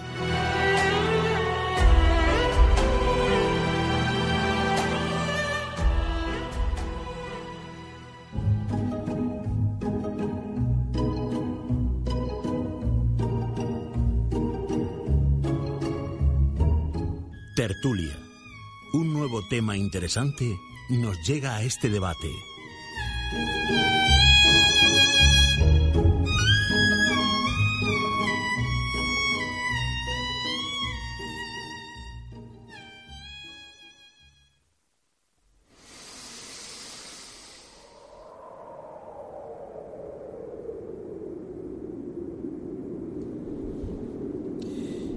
Noche en nuestro debate abordamos un interesante tema que, como siempre sucede con los temas que traemos aquí a la mesa, no viene exento de polémicas. Vamos a hablar de los misterios de la masonería y los traemos aquí a estudio. José Antonio. Bueno, Ahí os dejo. Claro, y tú te vas y ahora me dejas con, con, el misterio de la masonería. Ni más ni menos. Bueno, pues creo que es un tema muy apasionante. Creo que es un tema que entraña mucho, muchísimo misterio desde hace ya, pues, eh, pues desde que se tiene conciencia de la masonería, ¿no? Pero bueno, vamos a, vamos a presentar a los compañeros que esta noche están en la mesa para hablar de dicho tema. Salvador Sandoval, buenas noches. Buenas noches. Don Paco Torres, como no te he dejado oír, pues buenas noches. sigo, buenas noches. Eh, Rubén Cerezo. Muy buenas noches. Buenas noches. Y una persona que hemos traído, creo que más experta que nosotros en los temas de masonería, como es, pues don Joaquín Alcalá, buenas noches. Muy buenas noches. Yo voy a dejar, ah, tengo varias preguntas sobre la masonería, pero voy a dejar una encima de la mesa y el que quiera que arranque, porque lo que voy a decir es muy sencillo. Está, es tan misteriosa y hermética la masonería para que todavía la gente piense que la masonería puede ser no como una secta, pero algo que no todo el mundo puede llegar a ser partícipe de esta, de esta logia, por ejemplo. La masonería, eh, lo que pasa es que es más el mito que, que, está alrededor, pululando de la masonería, que lo que es en sí. La masonería no es secreta. De hecho, eh, está reglada y regulada por el registro de asociaciones de, tanto de España como de cualquier país cualquiera que tenga el mínimo interés puede mm, buscar información, puede sacar información de todos los miembros, de, lo que se hace y de lo que no se hace, hasta cierto punto, evidentemente. Ya, claro, como todas las asociaciones. Que no todo el no está al alcance de todo el mundo, es relativo. no todo está al alcance de todos. Pero no estamos hablando de que sea una sociedad super elitista, como, como siempre se, nos empeñamos en encuadrar a la, a la orden, pero si hay personas que han querido entrar y no han podido. Eh, sí. Por ejemplo. Pero es más en tema moral. Ah, vale. Que en tema económico o en tema de posición social, que eso bajo ningún concepto es. De hecho, dentro de la orden eh, hay de todo tipo de profesiones. Que, todo. No, que no, no hay. No hay ningún tipo de, discriminación. No se excluye a nadie por. por... Ahora, eh, hay unos principios que sí están muy definidos.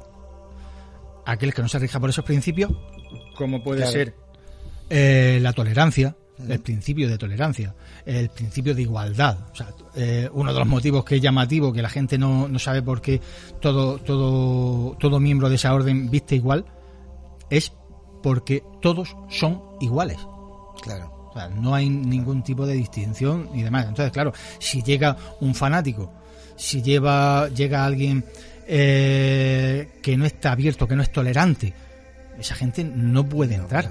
Si llega alguien hay una de las condiciones que es muy llamativa, porque dice que para entrar a la orden has de ser hombre libre y de buenas costumbres. evidentemente, pero libre. Claro, aquí se dice hoy en día, tiene que ser libre. yo no estoy en la cárcel. No, no, claro. Yo soy libre, pero, no. ¿qué, qué enseña esa palabra? Libre de mente. De mente.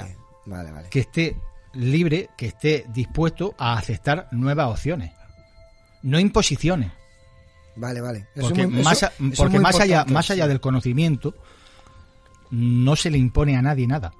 O sea, no se le reconoce nada más mm, por encima del reconocimiento y de las pruebas que, las personas hemos llevado a lo largo de la historia, no se reconoce nada.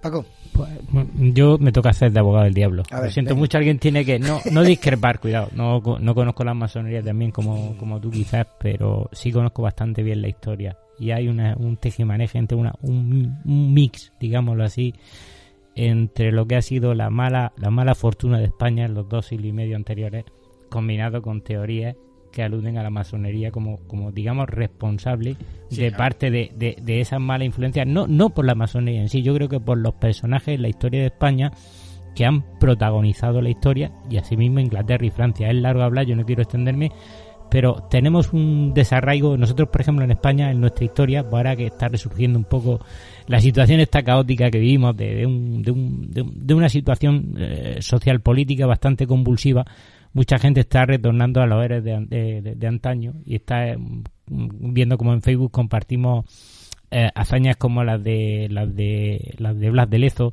las de grandes personajes que, que, fueron parte de la ilustración. Mientras se gestaba la, la, la, masonería en Inglaterra, por pues aquí surgían unos héroes científicos, militares, de, como parte de, la última etapa del Imperio Español y que da constancia de que ninguno de ellos fue masón, de que durante el siglo XVIII la masonería no caló, pero sí es cierto que durante el siglo XIX, sobre todo a partir de, de las Cortes de Cádiz, es cuando empezamos a recibir la influencia liberal de, Francia. Napoleón nos invade nos peleamos con los franceses, pero al mismo tiempo empezamos a recibir por parte de ingleses y franceses gran, eh, cierto número inicial de individuos que van a constituir la, rama de lo que se conocería como la, masonería aquí en España. pero realmente nos extraña que no haya registros de masones en España cuando hace 70 años se les perseguía, se les mataba, se les mataba a las familias, se les despojaba de todos sus bienes. ¿Nos extraña de que no haya registros? No, tienen que haber registros porque... porque... de hecho, el Imperio Español fue uno de los más fuertes en masonería antes del régimen que tuvimos. De hecho, había muchísimas logias y había o sea, había militares. De hecho, mira, hay un libro. Eh, estoy intentando hacer memoria para no equivocarme, eh, que yo si quiere eh, en cualquier momento te lo puedo pasar, que lleva un registro documentado de las logias que había aquí antes de la guerra civil y te puede sorprender. Era tremendo. De hecho, aquí en Murcia la primera que se abrió fue en Cartagena y fue a raíz de que varios eh, hermanos eh, masones militares la fundaron. O sea, Murcia fue una región con mucho poder masónico. Y no Murcia, España entera. Lo que pasa es que pongámonos en la situación. Eh, si una persona era masón, se la perseguía, se la castigaba a ella y a la familia. O sea, la despojaba de todos sus bienes. Y el que más suerte tenía lo ponían delante de un paredón y le pegaban dos tiros, porque al que no, tela. Qué fuerte. Ten en cuenta que solamente hace unos poquitos años se le ha devuelto el patrimonio retirado a la, a la masonería. Por parte del Estado. O sea, pues se le ha retirado todo. Exactamente, porque el propio Estado le retiró los bienes, las propiedades y demás. Sí, hablemos con, con, con, sinceridad y con clareza. Fue, fue las consecuencias de la caída de, de, la República y la llegada de, 70 años de la dictadura de, la conspiración judeo-masónica. Sí. Y eso hace mella en cualquier mentalidad. Bueno, eso hizo mella, no, eso es parte de la historia, está ahí. Está ahí para que cualquier historiador averigüe la, la figura y los personajes. Rubén. En España lo que ha sabido siempre ha habido unos arraigos un poco extraños y todo ha ido por la influencia eh, política social. De todas maneras, hay, la, por ejemplo, a la Iglesia también se le despojó de todos sus bienes y el canon que se le da ahora a la Iglesia o que se le devuelve no es porque alguien lo pactara, sino porque se expolió y también se hizo con la masonería y con otras logias. Luego, en cuanto a la logia, yo no voy a dar clases de, de gramática, pero la logia es la asociación de personas con un ideal de desarrollo cultural. Común. Común. Señores, una logia es una reunión de peñas huertanas. Es una pequeña logia. El interés es común, con un fin y un desarrollo. Y luego ya está, bueno, lo que ya nadie sabe lo que es, porque ya empezamos a olvidarlo, la ética y la moral. Entonces, las buenas medidas, las buenas conductas es lo que hace que esas personas se, hermanen, son hermanos. ¿no? Eh, Exactamente. No, sé, si la, no sé si la masonería son hermanos, pero básicamente son hermanos. Se basa en el principio de fraternidad. Pues fraternidad, bueno, pues otra palabra poco oída ya últimamente, ¿qué es eso de la fraternidad? Entonces, lo que hay que entender es que no tiene que ser ni bueno ni malo, y lógicamente todo, todas las asociaciones, incluso los sardineros en Murcia, también son hermanos. Son, son otra pequeña fraternidad acogida a otro desarrollo, a otro intelecto, a otra necesidad, a otra. Entonces, no se trata de desvelar secretos, se trata de desarrollar ideas y de abrir la mente. Entiendo que esto es así. Salva.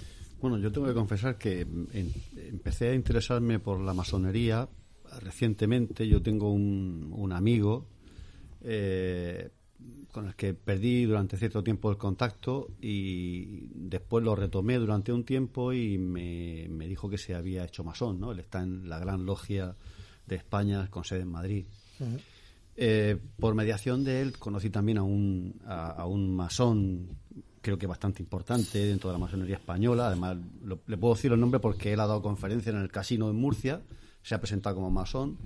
Es un noble español el conde de Campo Hermoso, eh, eh, Sánchez de Amoraga se llama, eh, no recuerdo, Xavier Sánchez de Amoraga. sí, sí, sí, yo he ido a una conferencia de Xavier Sánchez de, Amoraga en el casino y bueno, es, un, hombre con un verbo cautivador, la verdad es que es un gran orador. Pero mm, presentó una cara de la masonería, yo creo que uno sale de allí pensando que era poco menos que, que una, una hermandad de, de, no sé, de, hermanas de la caridad. Entonces, él venía a decir que la masonería era simplemente una asociación filantrópica que lo único que pretende es mejorar al ser humano, ¿no? Lo de la piedra cúbica, si antes los masones, la masonería operativa se dedicaba a la construcción de catedrales, de iglesias y monasterios, y bueno, eran expertos en pulir la piedra para que encaje correctamente, la masonería especulativa, que es posterior, pues lo que intenta es pulir la piedra, que es el ser humano, el alma del ser humano, eh, hasta alcanzar lo que es la piedra ideal, la piedra eh, eh, perfectamente pulida, que es la piedra cúbica, ¿no? Ya. Y, bien, es posible que todo lo que, que todo lo que dijo él fuese cierto. Tampoco, tampoco es malo. No es malo, me parece bien. Pero he oído una conferencia en YouTube de un masón argentino el doctor eh, Nicolás, lo tengo porque apuntar, Nicolás Breglia, que eh, pertenece a la gran logia argentina libre y aceptada. Este fue bastante más claro, porque claro, yo de lo que saco en claro es que mm, no hay una uniformidad entre la masonería. no hay uniformidad. solamente con el nombre que has dicho, ya te adelanto que hay un 95% que es irregular. Irregular. La masonería pertenece a la masonería irregular. Bueno, no, será eh, entonces. hay, hay, regular, hay regular, irregular y, y expreso. ¿Cómo va esto? Lo digo porque, porque Sabéis Sánchez de Amóraga dijo en la, en, en, durante la conferencia, no fue al final, cuando se abrió el turno de preguntas, alguien le preguntó por la relación de masonería con la iglesia.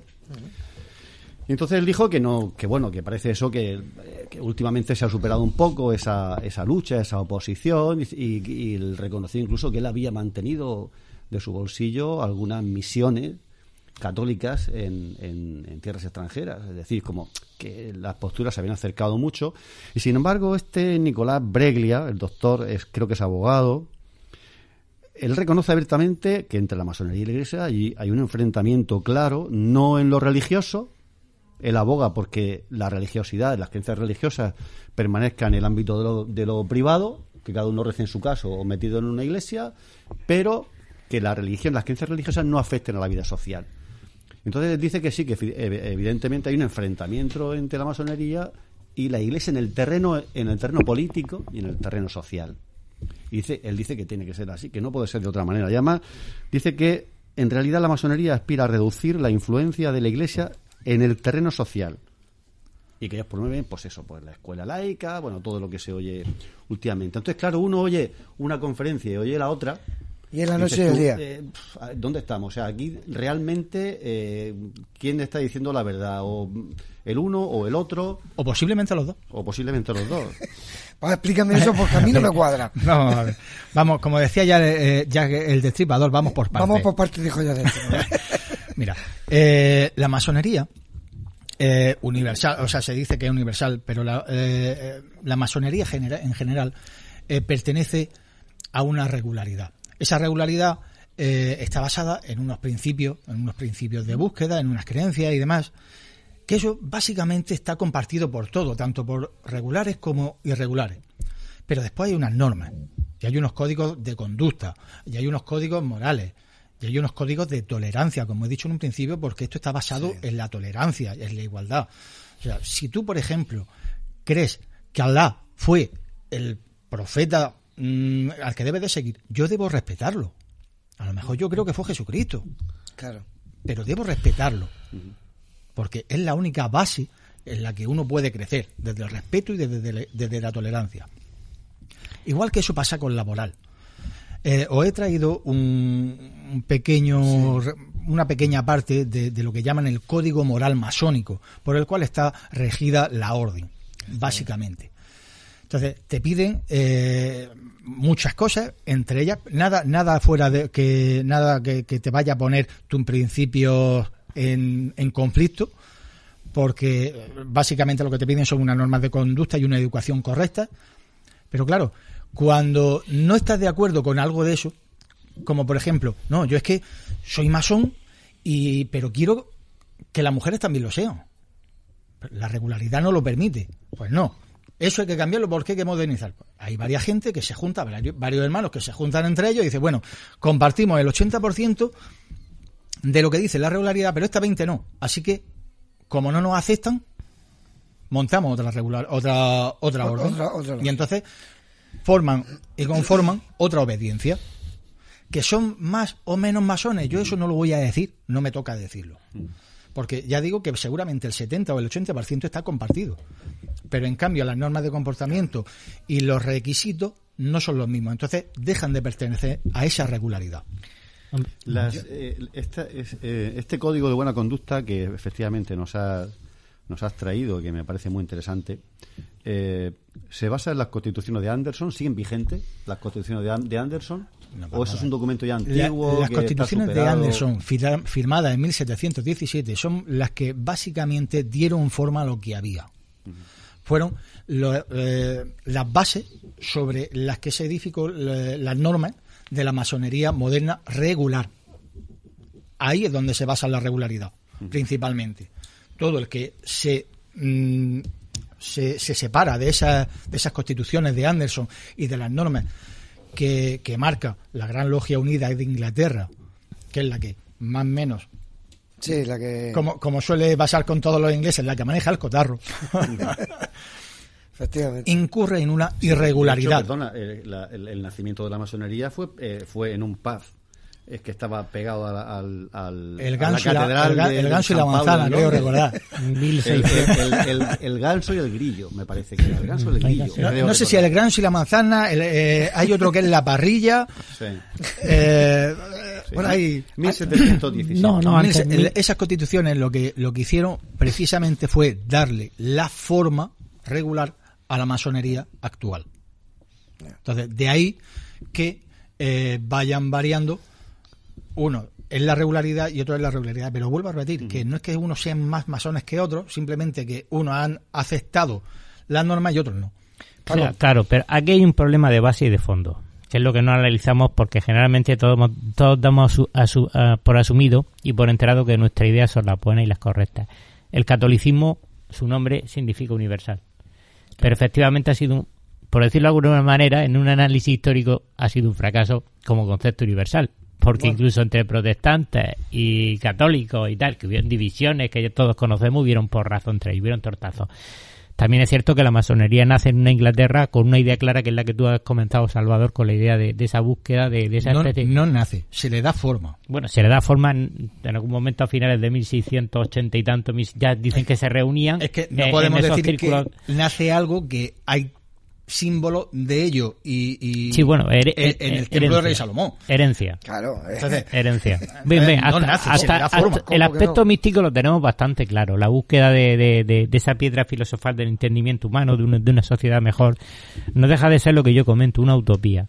Porque se pasa de la, de la, precisamente de la utopía es una utopía buscar el, el, perfeccionamiento humano de la persona propia no, del no, individuo. quizás de la persona del individuo no. Por contra de lo que ha predicado muchos movimientos humanos, como el comunismo. Eso como, es lo que hace la masonería. El fracaso, busca el perfeccionamiento del individuo. Pero a ver, lo que quiero decir es que eh, no quiero entrar en valorar negativamente la masonería. Lo que sí quiero decir es que sigue siendo una utopía en una sociedad, en sociedades donde, por ejemplo, a Inglaterra le ha beneficiado ciertas posturas de ideología, como fue la inyección de, la, de a través de, de la, de la francmasonería, mandar los intelectuales a finales de 1700 del siglo XVIII a Francia para que derroquen la monarquía que fue, no fue, fíjate que los intelectuales que ellos pregonaban que era culpa de la malvada monarquía cuando en realidad fueron dos cosechas perdidas seguidas por culpa del cambio climático, de una mini glaciación. Fíjate la, la, la, gran primera eh, barbaridad que, beneficia a Inglaterra, ¿no? Que quizás gestó Inglaterra como una operación inteligente que finalmente eh, consigue eliminar la, la, la, como la revolución, aniquila a la escuela de oficiales, la Armada está sin oficiales competentes. Que es lo que pasa? Que Napoleón pretende ganar una guerra con esa escuela que ellos mismos, con el calendario término, habían aniquilado. Es decir, lo que vengo a referirme, yo ante todo me considero español. Si yo tengo un problema con el inglés, el inglés seguirá siendo inglés, yo seguiré siendo español los Estados Unidos seguiría siendo Estados Unidos, no le convendrá que ninguna nación les haga sombra y por eso ellos apostaban por una monarquía parlamentaria mientras recomendaban ciertos modos de repúblicas dictatoriales a los demás países, lo cual siguen haciendo hoy en día. Y de eso se ha venido en, entre líneas acusando eh, ciertas actitudes de ciertos señores que han conformado parte de la masonería. Ese es quizás el entorno, perdón por lo que voy a decir, no quiero faltar a nadie esta noche, pero sí utilizar eh, mi turno de palabras para indicar que hay ciertas connotaciones históricas que han venido generando en algunos países pobreza y en otros países riqueza que son los que verdaderamente controlan. Y eso de universalidad mm, tiene bien poco, de intento de, de catolicismo tiene bien poco. Es lo que quería comentar. Ya, pero yo, por ejemplo, esa opinión no la comparto porque yo no No es una opinión, yo te estoy hablando de datos históricos. Bueno, pues eh, un dato histórico, pues no, no lo puedo contrastar ahora mismo con otros datos, pero lo que sí está claro es que yo no conozco ningún escándalo de ninguna masonería en ningún sitio. Pero eso no, significa... los escándalos políticos nunca los paga quien está detrás. En el sinarquismo, quien está detrás del trono nunca aparecerá en público. es lo que yo quiero decir. Bueno, pero eso es una interpretación del dato histórico. No es el dato histórico en sí.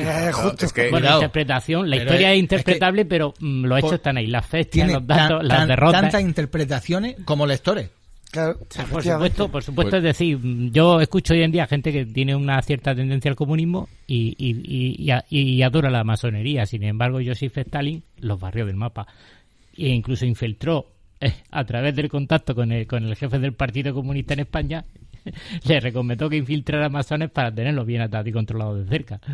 Es decir, esto no, y perdón, no es una opinión, es un dato histórico. es decir, eso está reflejado mediante documentos, mediante historiadores. Quiero decir, los documentos se pueden interpretar de formas diferentes. No estoy en contra, sigo diciendo que me parece que una persona dentro de cualquier núcleo, de cualquier sociedad, de cualquier reunión, puede tener una idea tan diferente que consiga eh, los efectos contrario a lo esperado dentro del entorno. Uno, el principal, uno de los principales juramentos que hace un masón cuando entra a una logia, ¿sabes cuál es?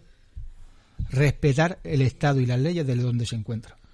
O en cualquier asociación. Claro, por eso porque hay un reglamento. es obvio, que es obvio que cualquier Winston Churchill, que era masón de grado 33, obviamente iba a velar por los intereses de Inglaterra frente, frente a cualquier potencia enemiga. Eso lo tengo más, que, asumir. Todos, todos. Y, el, y el jardinero de África que tiene que hacerlo escondido porque si se enteran lo queman, ese también. claro, Cumple las normas de su país. Es, que, es que básicamente en cualquier asociación es un reglamento y son unas normas y volvemos otra vez a la ética y la moral, pero es que no solo es eso, es que a mí me puedes decir muchas cosas, pero entonces el que infiltra siendo de una agrupación no es ni que sea masón ni no lo sea, es lo que eso es un traidor. Correcto. Punto final. O sea, es que eso puede estar documentado o no. Mala gente hay en todos lados. Claro, exactamente. Y gente que, se, y, gente que se mete para ello. Porque igual que hay espionaje, hay dobles espías, hay, hay CNIs, hay de todo, ¿no? Pues entonces, eh, si te quieres meter en ese, en ese Obviamente he hablado de cosas que, por supuesto, forman parte del, del contexto internacional. Es muy, ya digo que es muy delicado hablar estos temas porque se tiende a pensar, hay dos planos, claro, está el plano del individuo, que es lo que todo el mundo presume defender, la individualidad frente a la masa, pero luego está la otra parte que es la connotación histórica, de, que es la que yo quería hablar, de eh, lo que son los intereses de naciones, que ya es un interés muy pesado pero que hasta hoy en día está surtiendo efectos. es decir, tú puedes derrocar a un Estado, no, no hace falta no hace falta declarar la guerra para declarar un Estado, ni, ser masón ni ser nada, simplemente estamos mezclando, estamos mezclando política No, yo, yo, no la mezclo, son, son quienes nos han informado quienes nos el problema es quien te informa. Eh, eh, el problema es que normalmente, y no sé por qué, el que informa siempre informa desde fuera de una logia, desde fuera de la orden. O sea, yo no puedo hablar de tu casa si no estoy dentro de ella. Puedo decir lo que me parece o no me parece por fuera. Me puede parecer qué casa más bonita tiene, pues tienes tres ventanas, pero yo no sé lo que tienes dentro. O sea, la gente, yo la verdad que admiro esa capacidad que tiene la gente de, sin entrar dentro de una casa, ponerse a describirla y a cuestionarla. Claro. Claro. Hombre, eso es España. O sea, bueno, España hay otros países. ¿eh? Todos los países. la orden, la orden, por ejemplo, una de las cosas, tiene dos, dos prohibiciones personales. O sea, personales y principales. Digo personales porque eh, son temas de mayor controversia y las que precisamente han ocasionado todos estos enfrentamientos, todas estas guerras y demás. No se puede hablar dentro de una logia de política y no se puede hablar dentro de una logia de religión. Entonces, que en el seno de una logia se haya gestado una revolución, el que lo dice es porque no está dentro, porque no se puede. Es decir, que la independencia de Estados Unidos no la organizó la masonería. Vamos a ver. Dentro, de una logia no se gestó. Como principio de un masón está, lo he dicho al principio, combatir el fanatismo, la desigualdad y la injusticia. Entonces, si yo en mi día a día, en mi trabajo, en mi, en mi quehacer diario, tengo posibilidad de combatir algo, lo haré. Claro. Y la orden se pondrá siempre de parte de, de lo correcto más claro agua.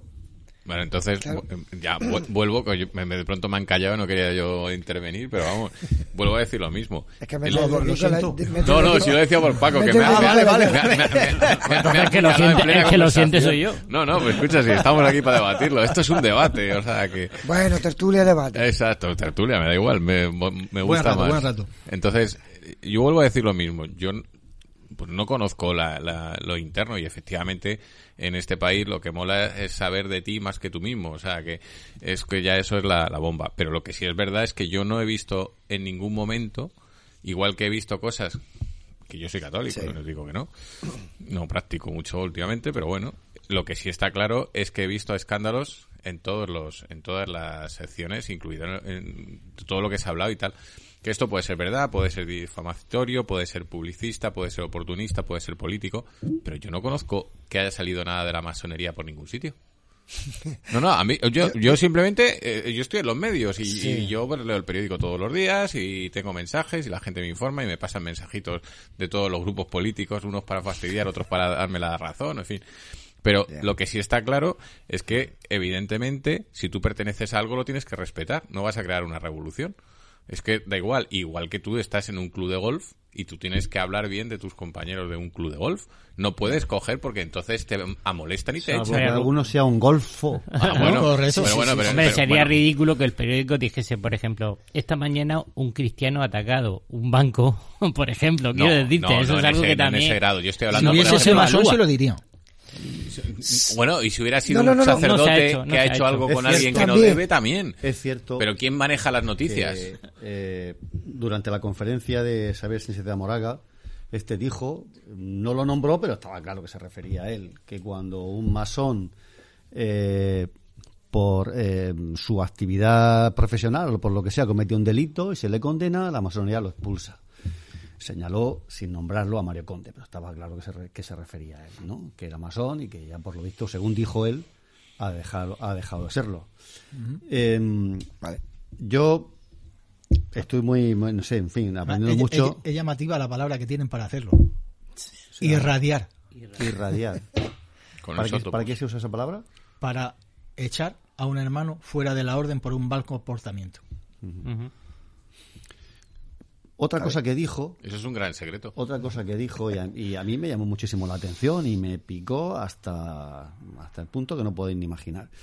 Nos han acusado de, que en una ceremonia, en uno, de nuestros rituales, eh, pisamos un crucifijo y tal. Supongo que lo habréis oído. ¿no? O hacer un pacto con el diablo, ¿no? Sí, sí, bueno, no, no, dijo eso. Dijo que nos han acusado de que en alguno de nuestros rituales pisamos un crucifijo y lo escupimos, algo así dijo.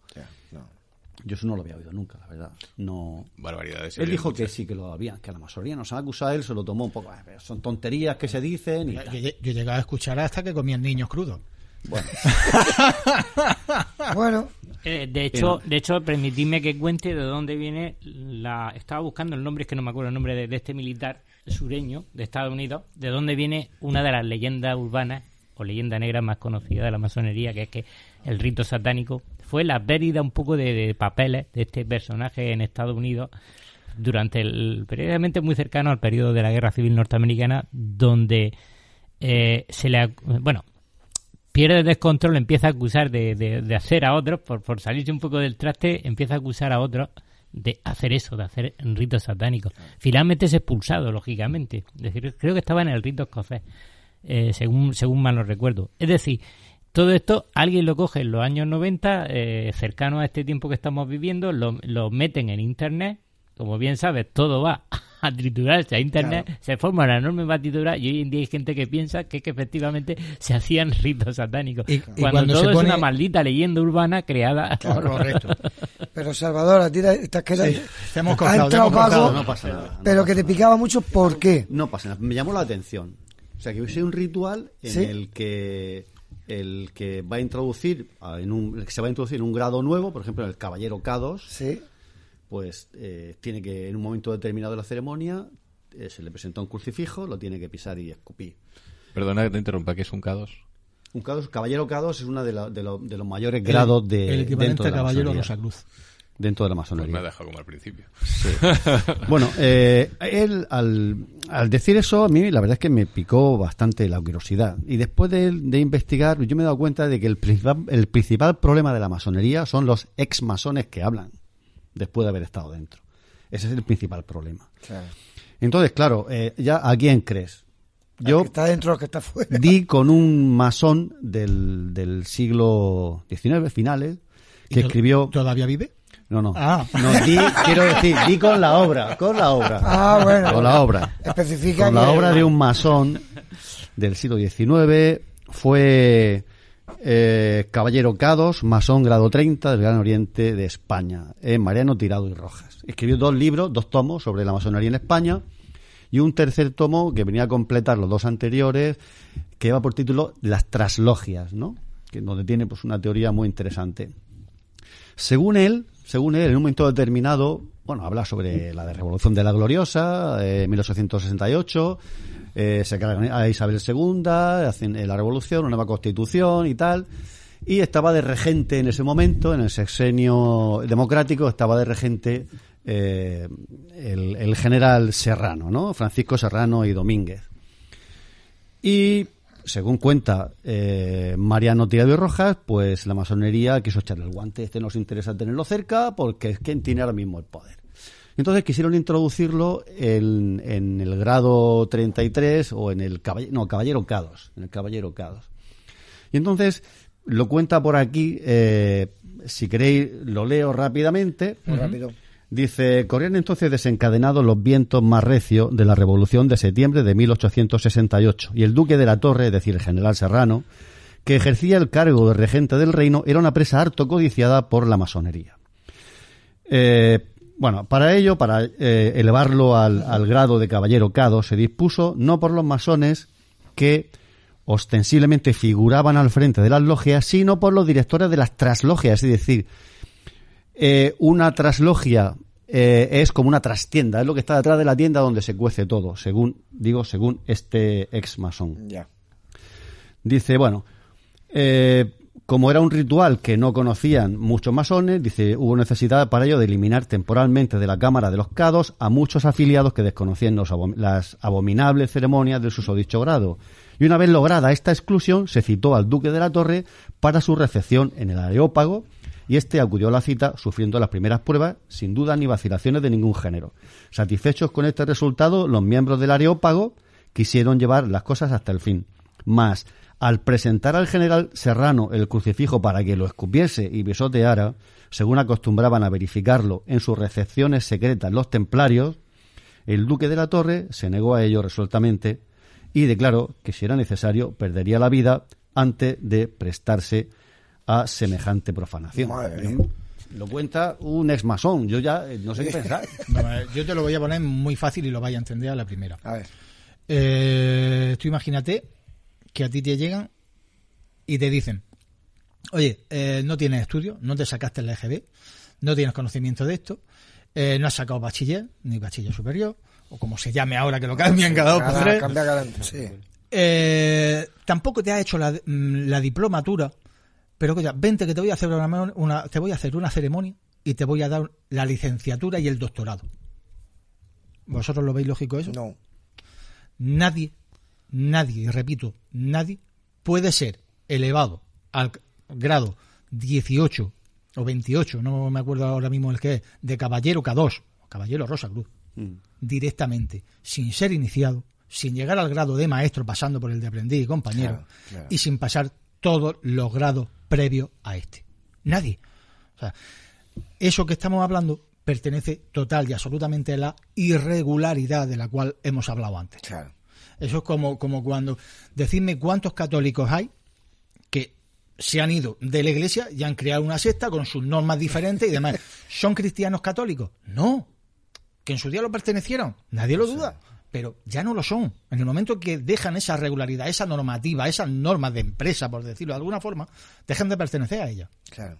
Sí, te puedo contar de casos que se han no, ido de... Rubén, Rubén, de... Rubén no me, que, que, que, te arranca.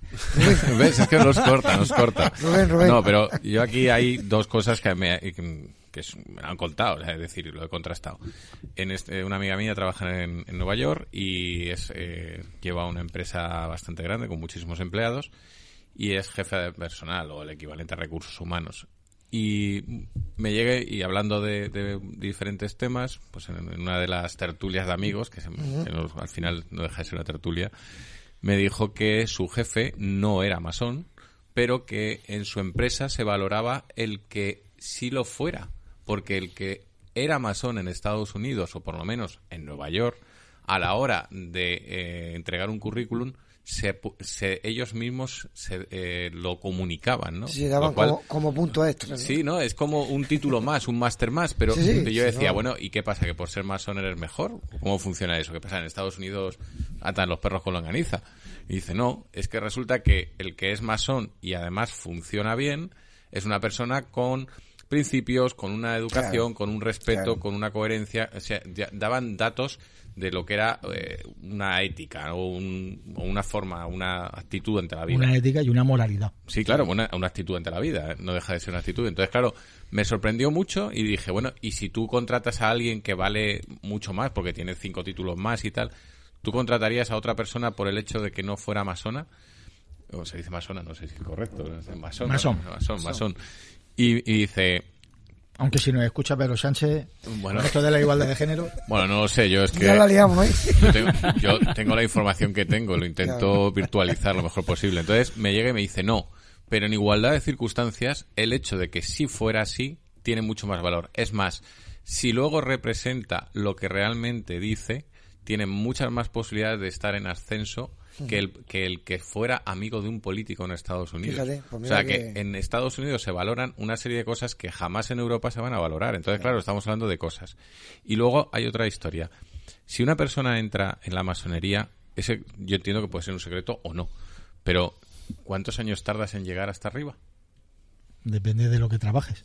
Pero trabajar... en eh, ti sí, pero eh, si estás limitado y nadie te enseña, o es que es hay gente que está toda la vida eh, en, la masonería simbólica que son tres grados y hay gente que, que en 5, 10, 12 años eh, puede llegar a, cierto nivel. En Estados Unidos paga un curso acelerado, como, por decirlo de alguna forma, eh, de una semana interno y haciendo los trabajos que te ponen y haciendo las búsquedas que te ponen, y en breve puedes tener tu grado.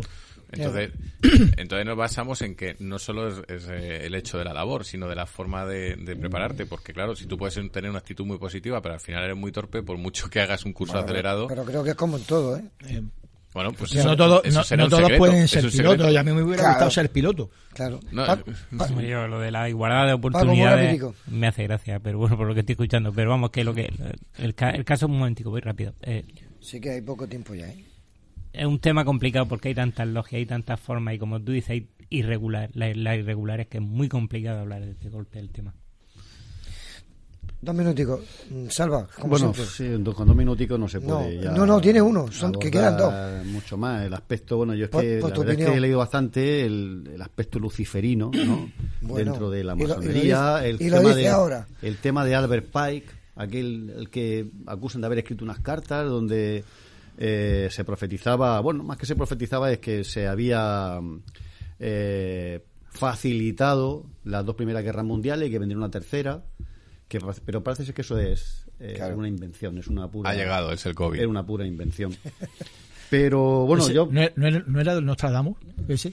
No, no es Albert, Pike. Se lo, se lo achacaban a un, a un masón americano, Albert Pike. Sí, que había escrito unas cartas en las que, bueno, se habla de un plan para, eh, para crear una, las dos guerras mundiales y una tercera que estaría Era evidente, a punto de a punto de venir. Bueno, evidente. El tema del ocultismo es otro tema que está sobre la mesa relacionado con la masonería y en qué ha derivado. Hay por ahí un ex masón francés que, que le he oído una frase, me parece terrible.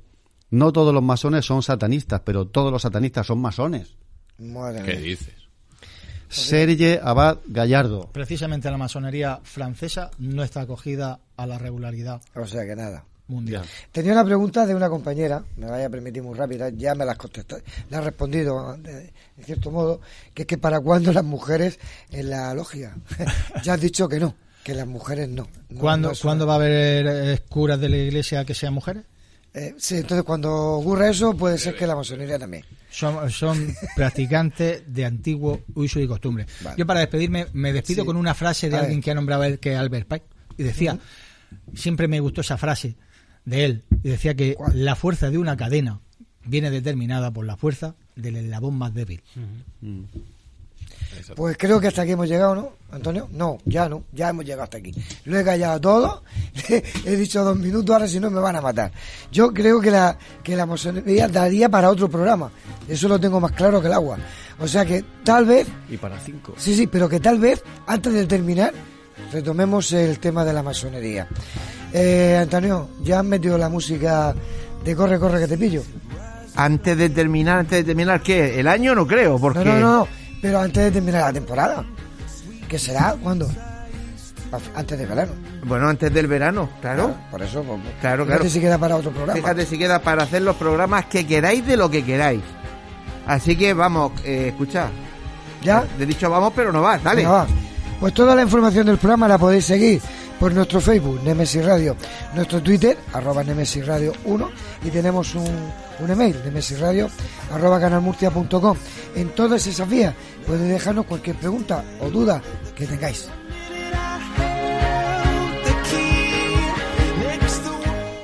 Recuerden Nemesis Radio todos los sábados a partir de las 21 horas en Radio Intermurcia 102.4 de la FM y en redifusión, acuérdense, en redifusión las madrugadas de los jueves a los viernes de 1 a 3 de la madrugada. Por internet, pues tenemos dos webs por las que nos pueden localizar www.lainter.es y www.lainter968.es. Y como no hay que perder las buenas costumbres, y ahora con las autovías que han descubierto en nuestro sistema solar, no olvidéis que nuestras voces viajan ya por el universo. Queridos oyentes, que tengan una feliz semana y les esperamos el próximo sábado aquí a las 21 horas, 21 horas, sí, el próximo sábado, porque nosotros no vamos a parar.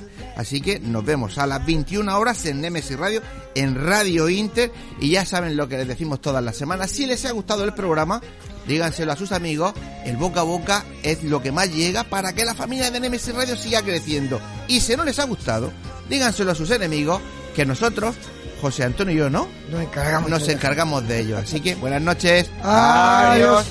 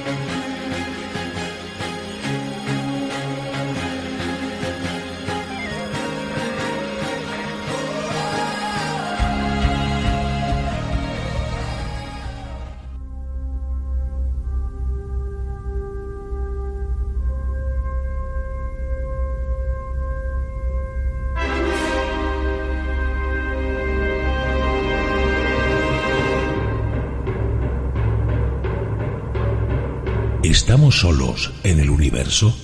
¿Quiénes son los verdaderos artífices de las pirámides? ¿Hay vida extraterrestre? De ser así, ¿es posible que estén entre nosotros? Psicofonías, Ouija, ¿nos hablan los muertos? Némesis Radio, viajando en lo desconocido, sobrepasando el horizonte de las conciencias.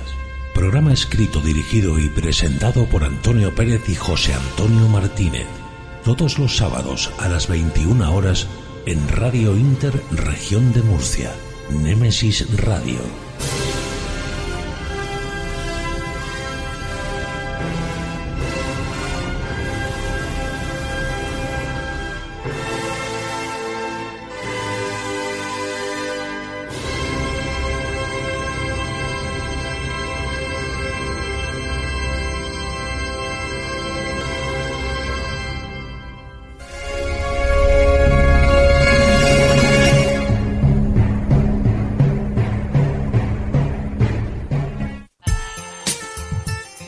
Escucha nuestra emisión por internet a través de www.lainter.es o descarga nuestra app o aplicación para móvil a través de Play Store. Búscanos como Radio Inter Murcia.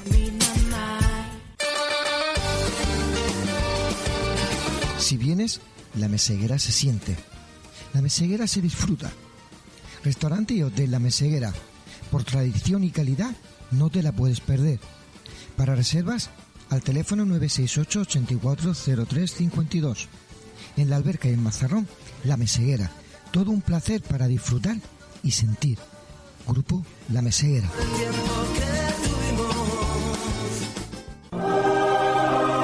Fotos Orión. Hay momentos importantes en tu vida que no puedes dejar pasar. Inmortaliza tu evento en fotografía y vídeo con Fotos Orión. Porque las cosas especiales solo ocurren una vez. Fotos Orión. Profesionalidad y confianza. Calle La Gloria, número 32, frente a Antiguo Tornel, La Alberca, Murcia. Teléfono 868 94 30 13. Atraviesa por tu cuenta y riesgo la puerta cerrada que te lleva hacia un mundo oculto. ¿Quieres que investiguemos tu caso? Contacta con nosotros a través de nuestras vías de comunicación. Facebook, GOIS, Grupo Operativo de Investigación Sobrenatural.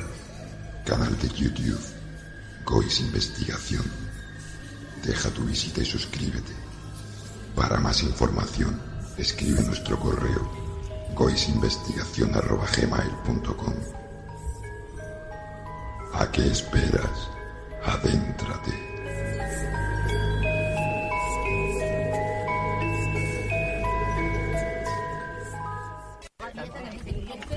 Nemesis Radio. Nemesis Radio. Nemesis Radio.